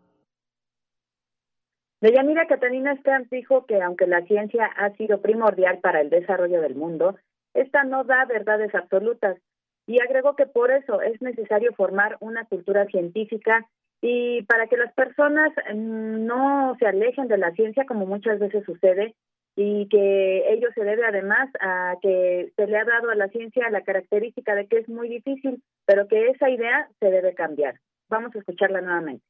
Porque no se ha entendido cuáles son los procesos de la ciencia, cuáles son los objetivos de la ciencia y cuáles son las limitaciones de la ciencia. Con todo eso, hemos logrado hacer vacunas, curar enfermedades, ver hoyos negros, llegar a la luna, entender ecosistemas. Hemos hecho muchísimas cosas hemos resuelto muchísimos problemas, hemos dado elementos para resolver muchos problemas, pero seguimos sin dar verdades absolutas porque las verdades absolutas no son parte de la ciencia. Y bueno, finalmente la académica dijo que la ciencia es una necesidad que estimula el pensamiento crítico y contribuye a mejorar la vida de las personas. Añadió que sin una cultura científica no se podrán alcanzar los objetivos de la Agenda 2030 por lo que es importante que los gobiernos tengan presente la formación de esta cultura científica. Es la información de Yanira. Pues muchas gracias por la misma, muchas gracias Dulce, los procesos de la ciencia. Muy buenas tardes. Gracias a ti, buenas tardes. Hasta luego. Nos vamos ahora con Cristina Godínez. Ana Bella Pérez Castro tomó posesión como directora del Instituto de Investigaciones Antropológicas. Adelante, Cristina, buenas tardes. Deyanira, buenas tardes. Un saludo para ti y para el auditorio de Prisma RU. Al darle posesión del cargo, Guadalupe Valencia García, coordinadora de Humanidades, exhortó a la nueva titular a refrendar el compromiso de continuar como un colectivo al servicio de los estudiantes, la universidad y el país que hoy nos necesita más que nunca. En su oportunidad, Pérez Castro agradeció la distinción de dirigir esa entidad académica en una época donde el mundo enfrenta la pandemia que impone nuevos retos para llevar a cabo investigaciones antropológicas. A los retos que implica vivir bajo el COVID-19 se le une la violencia de género, los cambios climáticos y la inseguridad. Todo ello implica una nueva forma de organizarnos y hacer uso del ingenio y la imaginación para trabajar como comunidad antropológica. Hay mucho que hacer y el tiempo debe aprovecharse más de lo, lo más que se pueda afirmó ante los miembros de la comunidad del Instituto de Investigaciones Antropológicas reunidos virtualmente. Deyanira Ana Bella Pérez Castro es doctora en antropología por la Universidad Nacional Autónoma de México e investigadora titular C de tiempo completo y pertenece al Sistema Nacional de Investigadores nivel 2. Su trabajo abarca temas como migración, identidad, representaciones sobre la pobreza y el campesinado. Es especialista en la Huasteca y uno de sus recientes proyectos es Percepciones y representaciones sobre los pueblos mágicos de México, Izamal en Yucatán, Bacalar en Quintana Roo y Xilitla en San Luis Potosí. Deyanir, este es el reporte. Buenas tardes. Gracias, Cristina. Muy buenas tardes. Nos vamos ahora a las breves internacionales con Ruth Salazar. Internacional RU. El secretario general de Naciones Unidas, Antonio Guterres, advirtió este martes que a menos de lograr acciones urgentes, el mundo se enfrentará a una recesión capaz de acabar con décadas de desarrollo. En una reunión de alto nivel sobre financiamiento para el desarrollo en la era de la COVID-19 y más allá, Guterres alertó que esto dejaría la Agenda 2030 completamente fuera de nuestro alcance.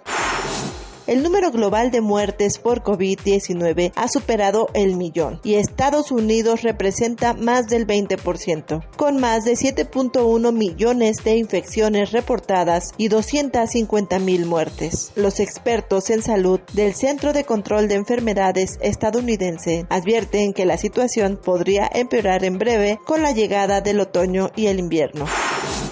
Eslovaquia y República Checa declararon cada uno estado de emergencia esta semana para luchar contra la pandemia de coronavirus, debido a que se registró un fuerte aumento de contagios. Se trataría de la segunda ocasión que se aplica una medida de este tipo en estas naciones desde el inicio de la emergencia sanitaria.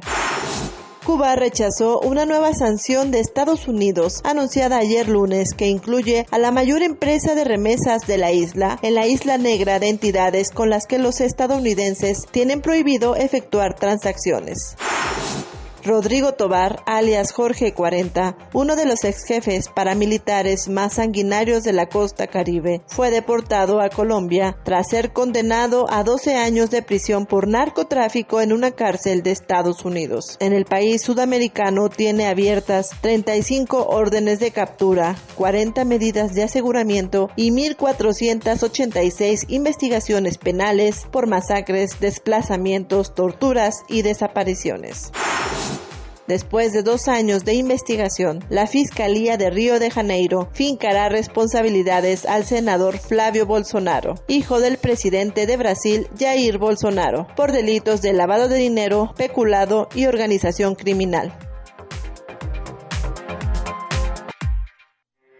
Porque tu opinión es importante, síguenos en nuestras redes sociales, en Facebook como Prisma RU y en Twitter como arroba PrismaRU. Bien, continuamos, continuamos aquí en el programa y ahora vamos a platicar del caso España y el coronavirus, que los últimos días ha dado mucho de qué hablar España por el número de contagios que también se han eh, se han incrementado, sobre todo ahora más entre, entre los jóvenes, luego de su desconfinamiento, pues el cambio de clima y distintas situaciones, sobre todo pues cuando se empiezan a reabrir los sitios pues empieza mucho más el contacto con las personas. No es el caso exclusivo de España, pero algo pasa en este sitio y es importante, es importante analizar también el sistema de salud, vamos a comprender también lo que, lo que apremia en el contexto de España. Y para hacerlo ya tenemos en la línea telefónica a la doctora María Cristina Rosas González, que es doctora en estudios latinoamericanos por la UNAM, profesora del Centro de Relaciones Internacionales de la Facultad de Ciencias Políticas y Sociales de la UNAM. Doctora, como siempre, bienvenida y es un gusto platicar con usted. Gracias, Deyanira. Igualmente es un gusto poder conversar con ustedes. Pues el caso, el caso España, doctora, cómo ir entendiendo también, pues, eh, lo que sucede en este país, la situación que apremia y las características propias de este país que hoy se pone de nueva cuenta, pues, eh, como un tema de, de análisis por esta situación del coronavirus. Así es, Deyanira. Eh, España fue, digamos, en la segunda ola del coronavirus. Ya recordamos que se origina en China y luego viene la ola en Europa. Y en esta ola en Europa, España fue de los más golpeados. Recordamos dramáticas escenas de asilos, de lugares donde mm, eh, residen ancianos que eh, registraban tasas de mortalidad pasmosas. Todo el mundo se quedó literalmente con los ojos cuadrados cuando empezaron a circular estas imágenes. Pero bueno, España tiene junto con Italia y con Japón de las esperanzas de vida más altas del mundo. Es un país con una bajísima, bajísima tasa de nacimientos. De hecho, las actividades económicas eh, y sociales del país están seriamente comprometidas precisamente por la bajísima tasa de natalidad y el hecho de que los migrantes en cierta forma han contribuido con sus tasas de natalidad a, enfrentar un poco esta escasez de personas y aparte España tiene otro problemita muy serio que es la fuga de cerebros. Es uno de los países desarrollados donde más emigra la gente a otros países por cuestiones salariales, por cuestiones de proyección profesional, Hay que recordar que España ingresó a la Unión Europea en los años 80, en 86, y que hay un diferencial salarial, a pesar de que, digamos, España y la propia Europa comunitaria han apoyado la reducción de asimetrías económicas eh, que los españoles guardan respecto a a los países más desarrollados, hay que recordar que sí hay una asimetría salarial y laboral de, horas de trabajo por semana. Entonces muchos españoles han aprovechado, digamos, la membresía de este país en la Europa comunitaria y han emigrado a otros países donde los salarios son mejores, donde las jornadas laborales son menores. Y hay una fuga de cerebros pasmosa. En el sector salud, esto es especialmente visible muchísimos científicos, médicos, enfermeras, enfermeros españoles trabajan en Inglaterra. Inglaterra es un destino muy preferido porque ganan bien, les va bien, tienen buenas prestaciones y demás. Y también la Europa del Norte, la Europa nórdica, la, Europa eh, germana, eh, para allá van. Así que tienen escasez de personal médico, tienen una población envejecida. El gasto en salud per cápita es importante, sí, pero hay un rubro, eh, y este es un tema muy sensible, eh, cuando revisamos lo que tiene que ver con el desembolso que hace una persona, lo que gasta una persona en salud como porcentaje del gasto en salud del país, como lo hemos comentado en otras ocasiones de Yanira, México, por ejemplo, tiene un gasto en salud altísimo eh, les reposamos prácticamente a nuestros propios recursos el acceso a, por ejemplo, ensayos clínicos, por ejemplo, medicinas, en fin, es un gasto muy alto que tiene efectos devastadores en la calidad de vida de la población. Y España no llega a los niveles devastadores de gasto en salud de México, pero sí la cuarta parte de lo que gastan los españoles en salud sale de sus bolsillos. Entonces, ese es otro dato importante porque también España es un país de desigualdades, hay personas que tienen un mejor poder adquisitivo y tienen mejor acceso a servicios de salud, pero hay gente que no. Y esta gente que no, los marginados, los inmigrantes, en fin, son personas que de su bolsita tienen que pagar y desembolsar para el gasto en salud. Entonces, eso es, digamos, el panorama, una rápida radiografía de España. Eh, esta primera ola de coronavirus que vimos sobre todo agravarse entre marzo, abril, mayo provocó defunciones especialmente en el sector de la población de 50 o más años de edad. Ahorita ha cambiado mucho eso porque el gobierno de España literalmente le echó ganitas para apoyar a las personas mayores de edad y evitar que perecieran y, se contagiaran por la enfermedad. Llegó el verano también, la época calurosa, pero con el verano vino el desconfinamiento y ahora vemos que los que más enferman son los jóvenes, jóvenes adolescentes eh, y hasta 24 años de edad son los que sobre todo se están contagiando ahorita. Y lo bueno de, dentro de lo malo es que estos jóvenes no tienen tasas de mortalidad altas. La tasa de mortalidad para ellos es del 0.5 es bastante baja, pero vuelvo a lo que mencioné al principio de Yanira. España es un país de viejos, o sea, esa es una realidad y, se escucha muy mal, pero, o sea, tenemos que, que verlo tal cual.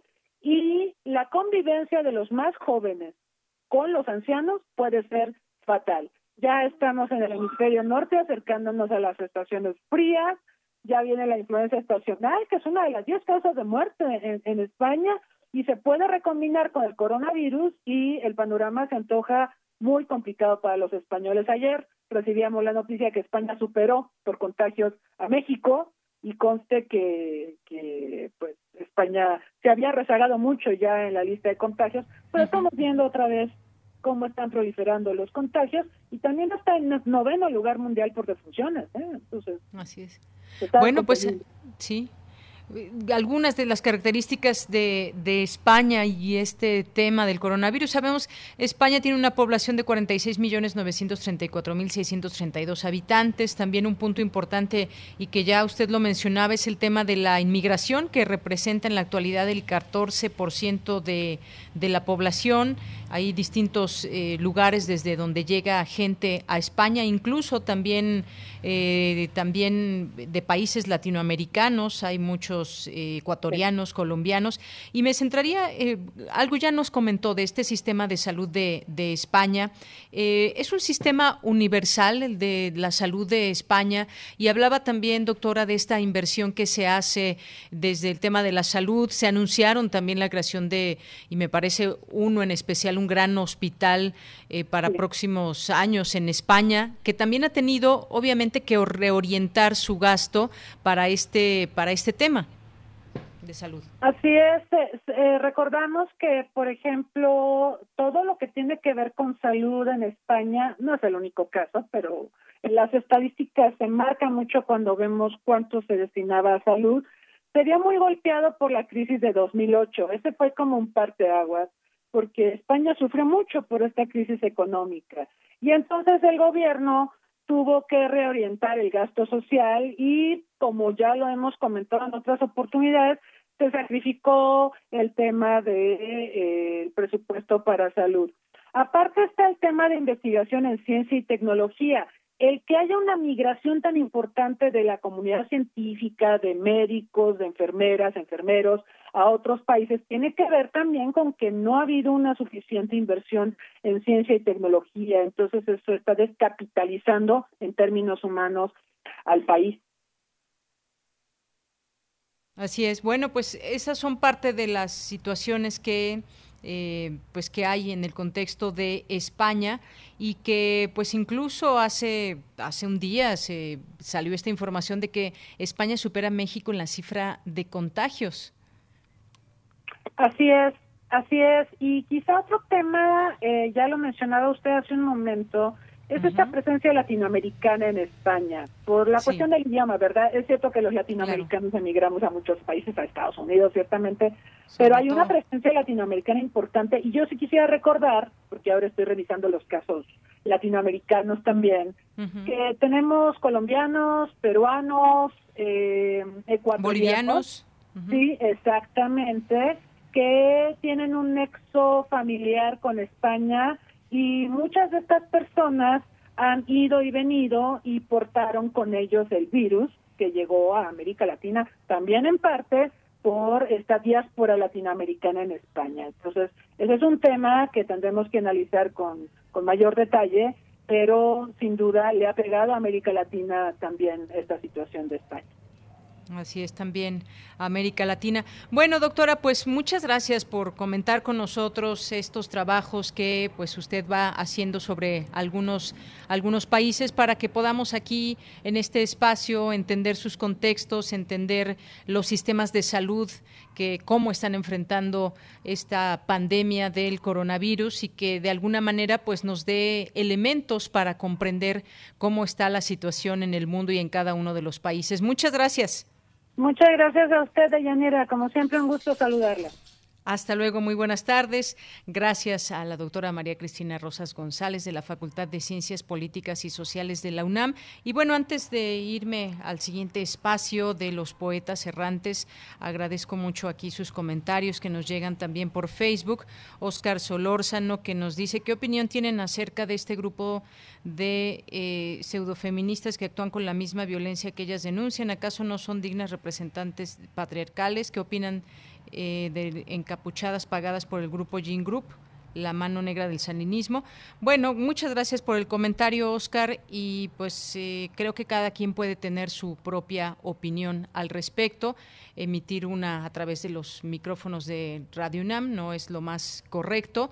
Aquí, como hace unos momentos di a conocer, de a conocer los hechos narrados desde, desde un punto de vista de un medio de comunicación como animal político, que tomé de ahí estos, estos datos donde refiere al avance que hubo ayer de la marcha rumbo al Zócalo, el encapsulamiento, el enfrentamiento eh, entre ambas partes, mujeres policías y mujeres manifestantes. Y bueno, pues dejemos la opinión a todos ustedes que, que pues siguen también con mucha atención la información y desde aquí pues lo que hacemos es generar análisis sobre todo esto. Aquí hemos tenido oportunidad de escuchar distintas voces y lo, lo seguiremos haciendo por supuesto, así que agradezco mucho tu comentario y también gracias a Jessica Yadira, también que nos manda muchos saludos.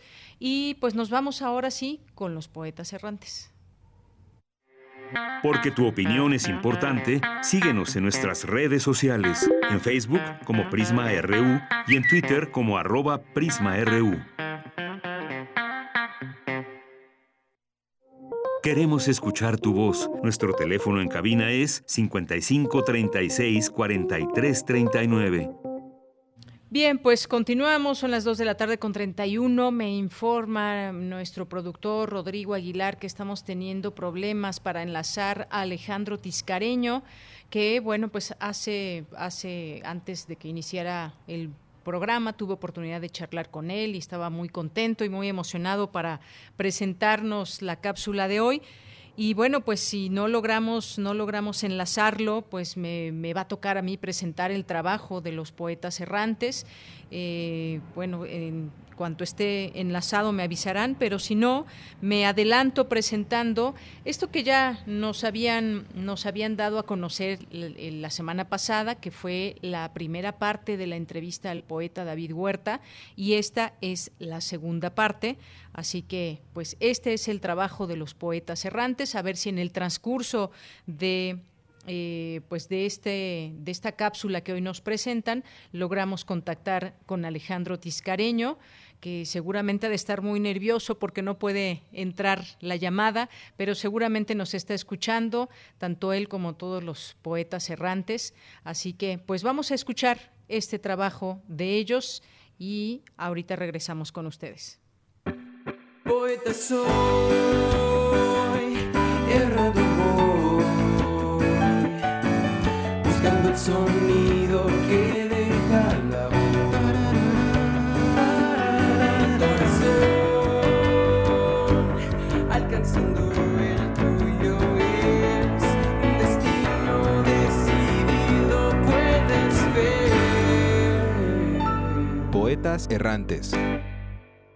A continuación, les presentamos la segunda parte de esta entrevista realizada al poeta David Huerta. Que la disfruten. ¿Es posible que la poesía vuelva a contarnos historias como los poemas homéricos? ¿O a qué se debe este casi abandono por las grandes narraciones desde la poesía? Apenas puedo alcanzar a explicarme este abandono de la poesía en José Gorostiza, el gran poeta mexicano, el más grande poeta mexicano del siglo XX, denunció, por así decirlo, en sus notas sobre poesía de los años 50. Como si el poeta hubiera cedido graciosamente, sin pedir nada a cambio, a la novela y al cuento y a las otras formas de narración, consagradas en la época moderna, los dones o el privilegio de contar historias. Cuando la poesía, desde los poemas homéricos, en el occidente por lo menos, ha hecho esto siempre con toda normalidad, contar historias, la materia de la épica es la narrativa y la poépica es parte de la poesía, no solamente parte, raíz, la raíz misma de la poesía.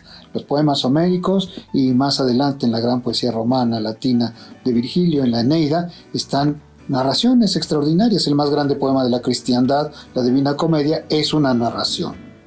Han pasado casi 50 años desde que su primer libro de poemas, El Jardín de la Luz, fue publicado. A sus 70 años de edad, ¿Cómo juzga la poesía de aquel joven?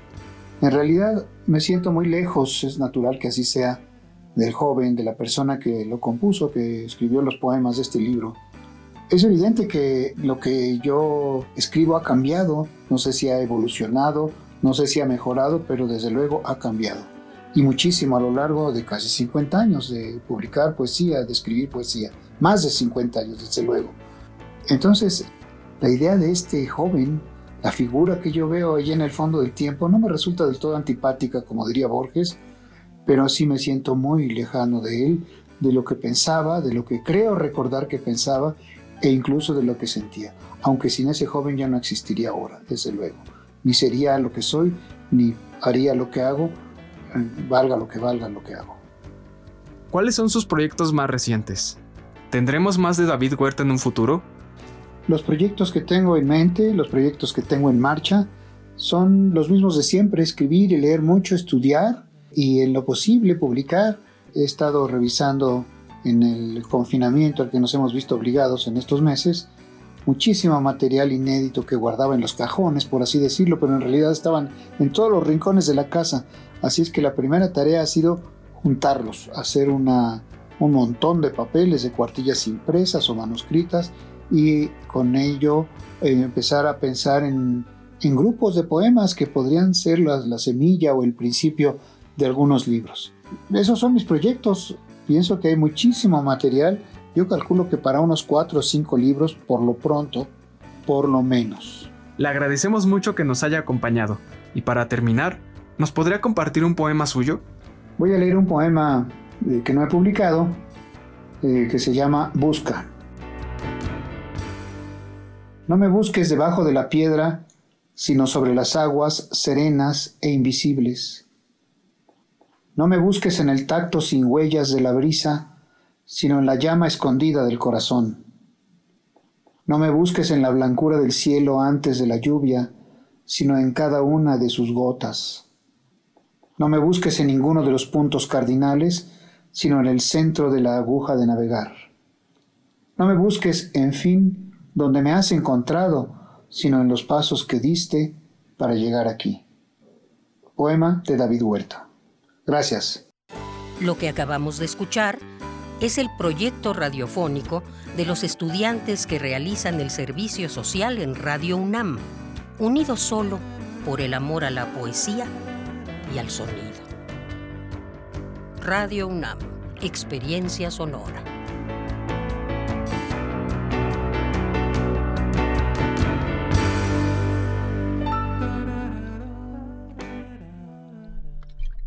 Bueno, bueno, Bien, pues muchas gracias. Gracias a los poetas errantes por este trabajo. Un saludo especial a Alejandro Tiscareño. Y pues ahí nos, nos dieron esta gran oportunidad de escuchar de voz de David Huerta este poema Busca, que aún no está publicado y la verdad es que lo disfrutamos muchísimo. Muchísimas gracias a todos ellos. Y me dicen que ya está Alejandro en la línea, ya está Alejandro Tiscareño. ¿Cómo estás, Alejandro? Hola, Deyanira, buenas tardes. Muy bien, gracias. Te escuchamos un poco lejos, pero qué bueno que estás, aunque sea para, para despedirnos, para que nos, nos des las redes sociales de los poetas. Sí, claro que sí. Bueno, cerrando esta última parte eh, y rápidamente, pues esperamos que les haya gustado mucho este poema inédito de David Huerta. Agradecerle nuevamente por la oportunidad a ustedes, al equipo de Prisma y bueno, pues nuestras redes sociales, no se olviden de seguirnos en Facebook, Poetas Errantes, Radio UNAM. En Twitter e Instagram estamos como Poetas, RU con mayúscula. Y recordarles nuestro número telefónico porque por si quieren escuchar algún poema. El teléfono es 55 74 11 53 98. Muy bien, pues muchísimas pues, gracias. En nuestras gracias, redes sociales Alejandro. está el número telefónico por si quieren consultarlo, ahí estamos. Claro que sí. Pues muchas gracias, te mando un abrazo a la distancia, gracias por este trabajo, nos escuchamos la siguiente semana. Muchas gracias, hasta luego. Hasta luego, hasta luego Alejandro Tiscareño y este trabajo que nos dejan hoy, la segunda parte de esta entrevista al poeta David Huerta. Continuamos. Porque tu opinión es importante, síguenos en nuestras redes sociales, en Facebook como Prisma RU y en Twitter como arroba PrismaRU.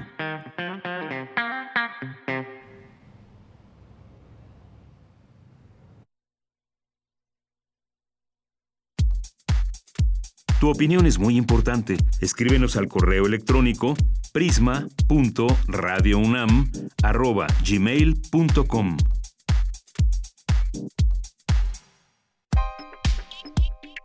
Colaboradores RU. Literatura. Bien, pues nos vamos ahora a la orilla de la tarde con Alejandro Toledo, una tarde hoy muy fría. ¿Cómo estás, Alejandro? Él es escritor y, y ensayista. Alejandro, ¿cómo estás? Buenas tardes. Muy bien, ¿cómo estás? Aquí un poquito de tos. ¿Un poquito de tos? Pero no, no, más bien fue algo que... Pasajero. Algo pasajero. Bueno, Aquí este, recordando a esta novela, perdón, de, de Dashiell Hammett que se publicó hace 90 años, el el halcón maltés. Sí. Bueno, sigue la pues, tos, perdón. Sí, si quieres, si quieres, eh, tómate unos estoy. traguitos de agua. Ah. Ahí estás. Y Es mientras que tanto, tenía un rato sin hablar, entonces yo creo que por eso se me... yo creo, pues si no, al ratito que termines, te tomas un- una cucharada de miel. Sí, muy bien. Sí, Pues nos este, decías. Sí, se cumplen 90 años de, de la publicación en forma de libro de, del halcón maltés. Este, y es un libro que no que no envejece. Yo lo, lo acabo de lo volví a leer y también volví a ver la, la película que adaptó una década después, en 1941, John Huston. Y hay muchas cosas que, que aparecen, eso es algo que tienen los, los buenos libros, las buenas obras, que, que puedes descubrir eh, eh, ciertas cosas que están como en el fondo y que enriquecen la lectura y que son, yo, digo, como una firma del, del artista, ¿no? Por ejemplo, El Halcón Maltés es un libro que está ubicado en, San Francisco y que puede seguir, eh, servirle a algunos como de guía de viajero. Puedes recorrer los, los sitios que están, eh, que recorren los, los protagonistas de la, de la novela. E incluso hay, hay asuntos muy curiosos, por ejemplo, encontrarte, si vas a San Francisco, una placa que, que, te dice que en, en la calle de Burritt Street hay una placa que dice aproximadamente en este punto, Miles Archer, socio de Sam Spade, fue asesinado por Brigitte, Brigitte O'Shaughnessy. Entonces es una placa real que, los turistas encuentran ahí y para entenderla pues deben remitirse a, la novela del, del. ¿no? Y entonces así hay, hay un montón de, de lugares que están descritos en la novela y que pueden ser visitados por los turistas. Es un poco como eh, el Ulises de Joyce o como La señora Talway de Virginia Woolf o Manhattan Transfer de John Dos Pasos, que son libros que pueden leerse según siguiendo un mapa, con, con mapa en mano, para este ubicar las, los escenarios en que de la de la trama, ¿no? Otra cosa que me pareció muy curiosa en esta relectura son los los colores. Nosotros sobre todo conocemos la adaptación de John Huston, que fue la la tercera que se hizo realmente, hubo dos intentos fallidos. La más apegada y, la, y la con mejores actores o mejores actuaciones es la de 41 de John Huston, que es una película en blanco y negro. Pero si leemos la novela vamos a encontrar que, que cada personaje está definido a partir de, un, de una, una gama de colores, de que el, autor eh, atiende, por ejemplo, los, los ojos, las, la mirada, los de Samuel Spade dice son de un gris amarillento, los de sus secretarias son castaños y traviesos, que se llama, ella se llama Elfie Perrine, y esta mujer Bridget eh, O'Shaughnessy, que primero se presenta como la señorita Wonderlight, los, sus ojos son del color del, del cobalto, ¿no?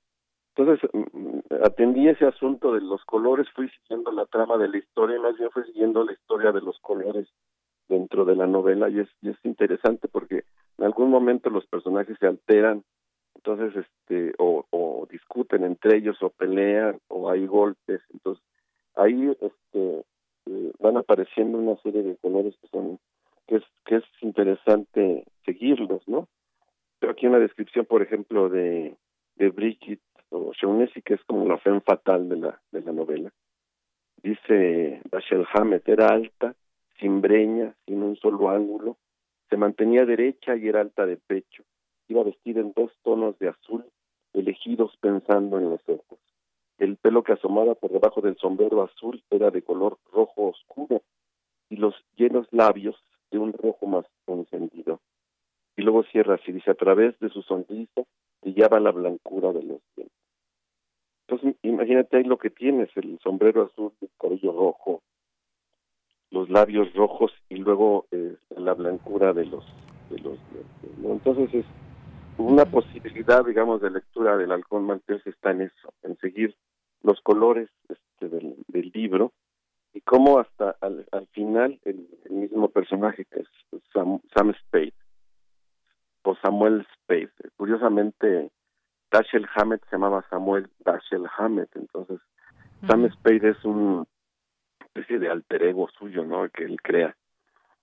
Eh, y que lo, que lo representa en la novela, igual que antes lo representa un personaje que se llamaba el agente de la Continental, que era como el detective de, algunos relatos y de cosecha roja, ¿no? Finalmente Samuel Spade dice, se puso su cara tan blanca como el cuello de una camisa.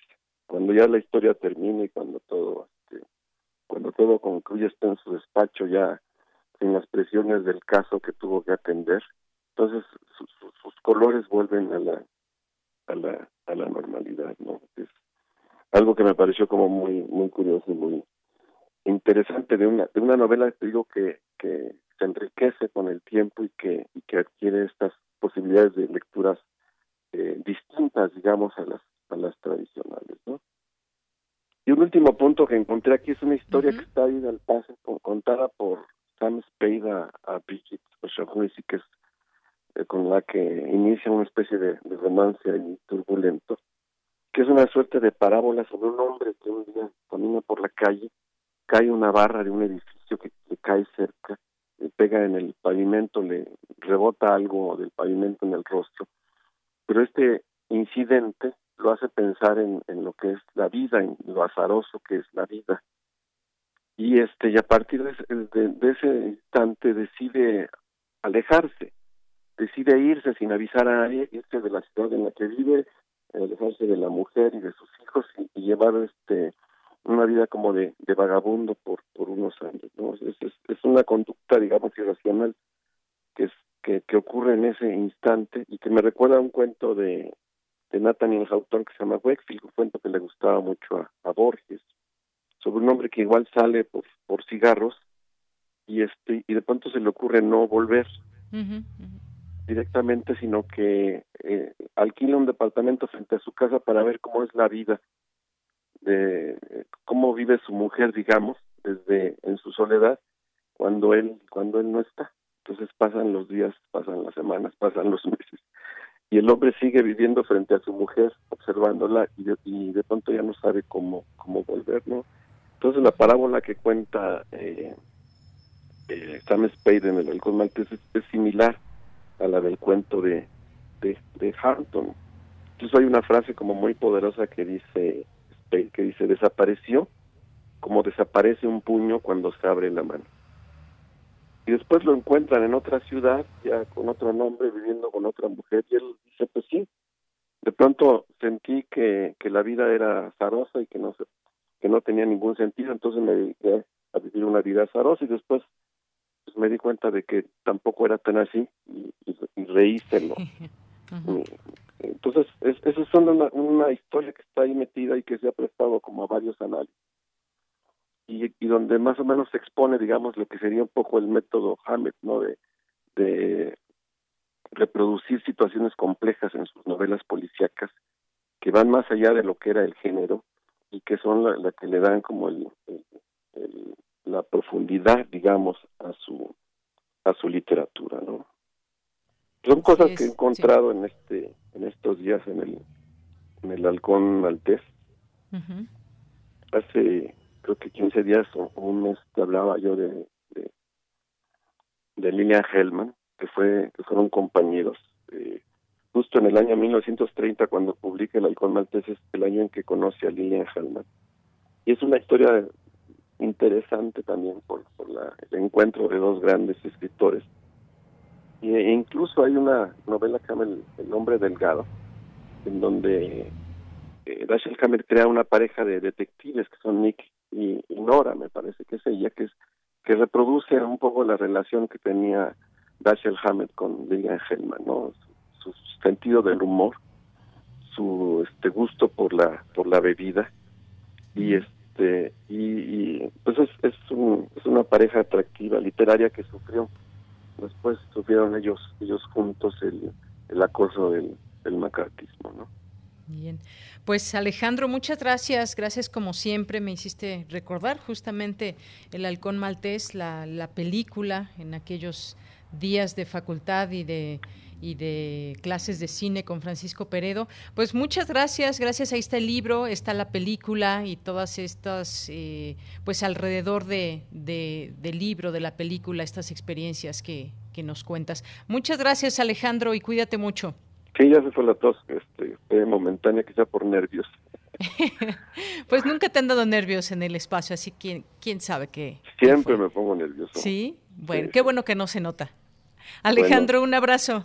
Cuídate mucho. Igualmente, hasta luego. Continuamos. Cultura RU.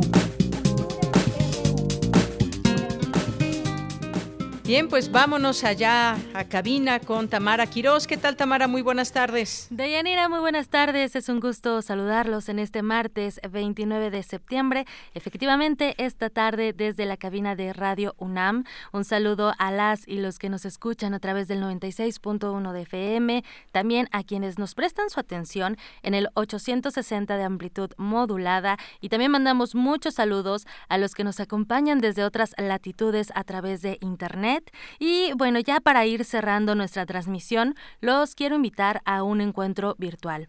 Se trata de cero positividad, eh, resistencia y biopolítica. Este encuentro forma parte del programa público del Museo Universitario Arte Contemporáneo de la UNAM y en febrero hablamos de la exposición Expediente Cero Positivo, Derivas Visuales del VIH en México, una muestra que fue el resultado de un mapeo realizado desde el Centro de Documentación ella a partir de la colección Visualidades y VIH en México y que contó con la colaboración de colecciones tanto institucionales como privadas. Este repositorio público se conforma en torno a diversas visualidades del VIH en México.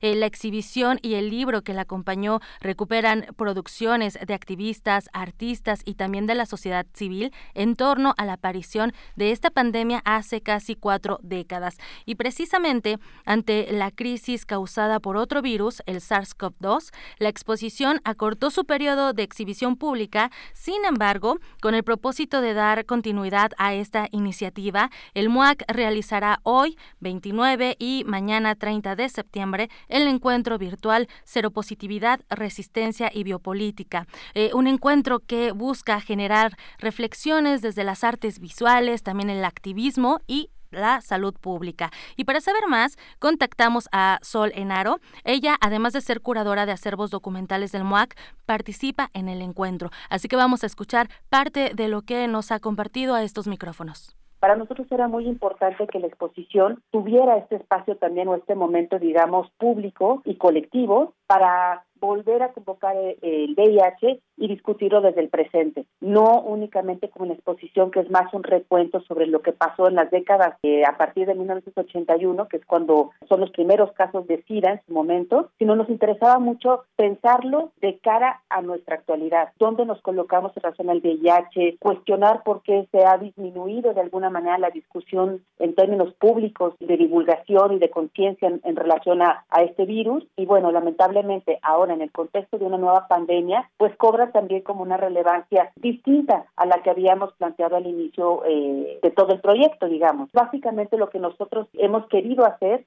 es utilizar al museo, perforar, este, digamos, como la noción del arte contemporáneo, para también desde el ámbito del arte contemporáneo y desde el ámbito de, del museo, fungir como una caja de resonancia con temas críticos, sociales y de actualidad. El museo tiene eh, una población en términos de audiencias muy variada, pero mucha de esta población pues son públicos muy jóvenes. Entonces nosotros nos sentimos con una responsabilidad muy grande como museo en relación a lo que podemos convocar, digamos, en la esfera pública a través de las visualidades.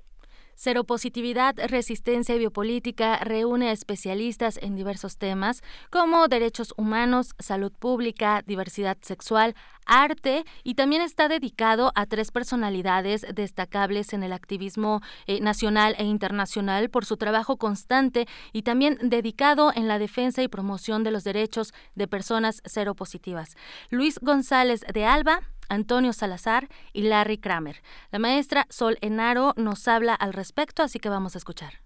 En los años 80 fue muy importante el acompañamiento desbordado que hubo por parte de una comunidad cultural muy amplia para solidariamente hacer visible la crisis del SIDA en su momento. Y muchas de estas iniciativas civiles y de activismo que, que cobraron forma fueron empujando poco a poco a que el Estado tuviera también una actitud y una posición al respecto. Entonces, a nosotros nos parecía que era muy importante que las generaciones actuales conozcan también cuál ha sido todo este periplo o parte de ese periplo. Por eso quisimos dedicarlo a tres de los sujetos, digo, son muchos los que los que han formado parte, digamos, de estas filas de presión y de denuncia y de eh, pugna por derechos, pero nos parecía que en el caso de Luis González de Alba, Antonio Salazar y Larry Kramer, se podía también señalar de alguna manera a tres de las personalidades más destacadas ¿no? en el activismo, pues que estuvieron todo el tiempo volcadas ¿no? en una defensa y promoción de los derechos de las personas seropositivas. Eh, Luis González de Alba fue uno de los cofundadores de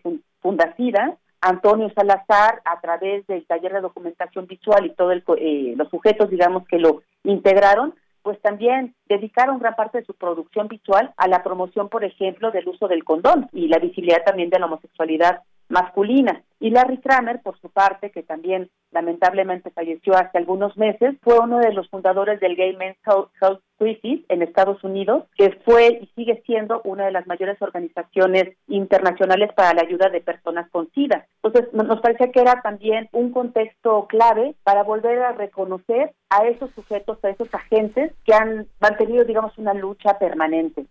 La transmisión de este encuentro virtual se realiza a través de las redes sociales del Museo Universitario Arte Contemporáneo, el MUAC. No es necesario un registro previo. También ya pueden consultar la primera mesa que lleva por título Del estigma a la resistencia. Y mañana miércoles, miércoles 30, se realizará la mesa Salud, Seguridad Social y Medicalización hacia una ruta crítica. Eh, en YouTube, en el canal de YouTube del museo, ya está disponible una cápsula que aborda el activismo desde las artes visuales con el artista multidisciplinario Rolando de la Rosa.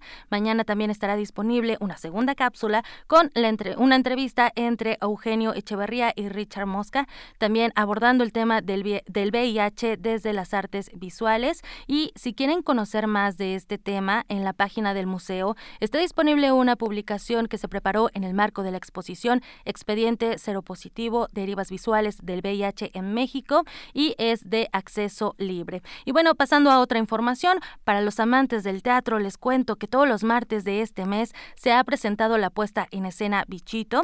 Este es un thriller psicológico que forma parte de la programación digital de Shakespeare Ancía. La actriz Ana González Bello, parte del elenco, nos cuenta de qué va esta propuesta teatral. La historia es eh, Alex y Cami son dos hermanos adoptados no son hermanos entre ellos, a cada uno lo adoptaron de un lugar distinto, que crecen juntos, pero cuando comienza la obra no se han visto en 14 años. Todo comienza porque Alex recibe un sobre amarillo con la palabra Alex pintada así en letra medio infantil y ahí trae una grabación de su hermana que es una historia que le está contando que parece al principio un poco salida de la nada y luego nos vamos enterando que tiene que ver con algo que pasó hace 14 años y que también tiene que ver con ellos y sus vidas y cómo vivieron sus infancias juntos. Entonces, pues fue esta cosa del thriller psicológico y también también es una historia de crimen, hay un crimen horrible que pasó hace 14 años, pero también es un drama familiar porque finalmente habla sobre dos personas que pues la pasaron mal, sufrieron abusos, tuvieron papás que los amaban pero que no supieron cómo, cómo ayudarles y entre ellos se amaban por como hermanos, pero también había una cosa ahí, iba más allá de, su control porque Cami vivió cosas muy feas de chica, es una hora que se tiene pegada a la pantalla para saber qué pasó y quién tiene la razón y quién dijo la verdad y pues ahí vamos jugando con ese balance de la verdad según cada quien.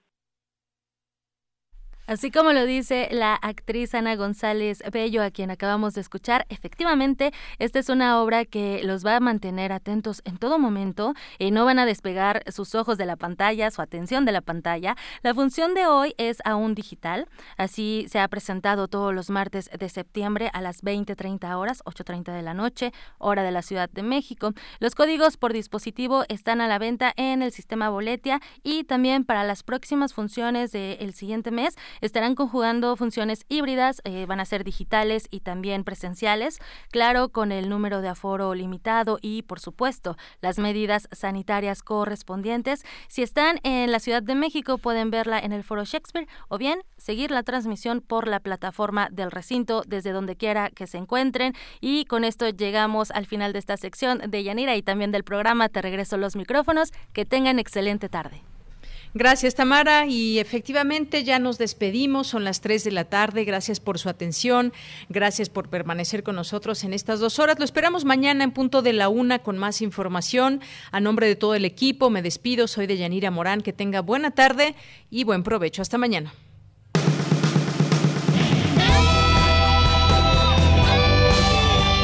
Prisma RU. Relatamos al mundo.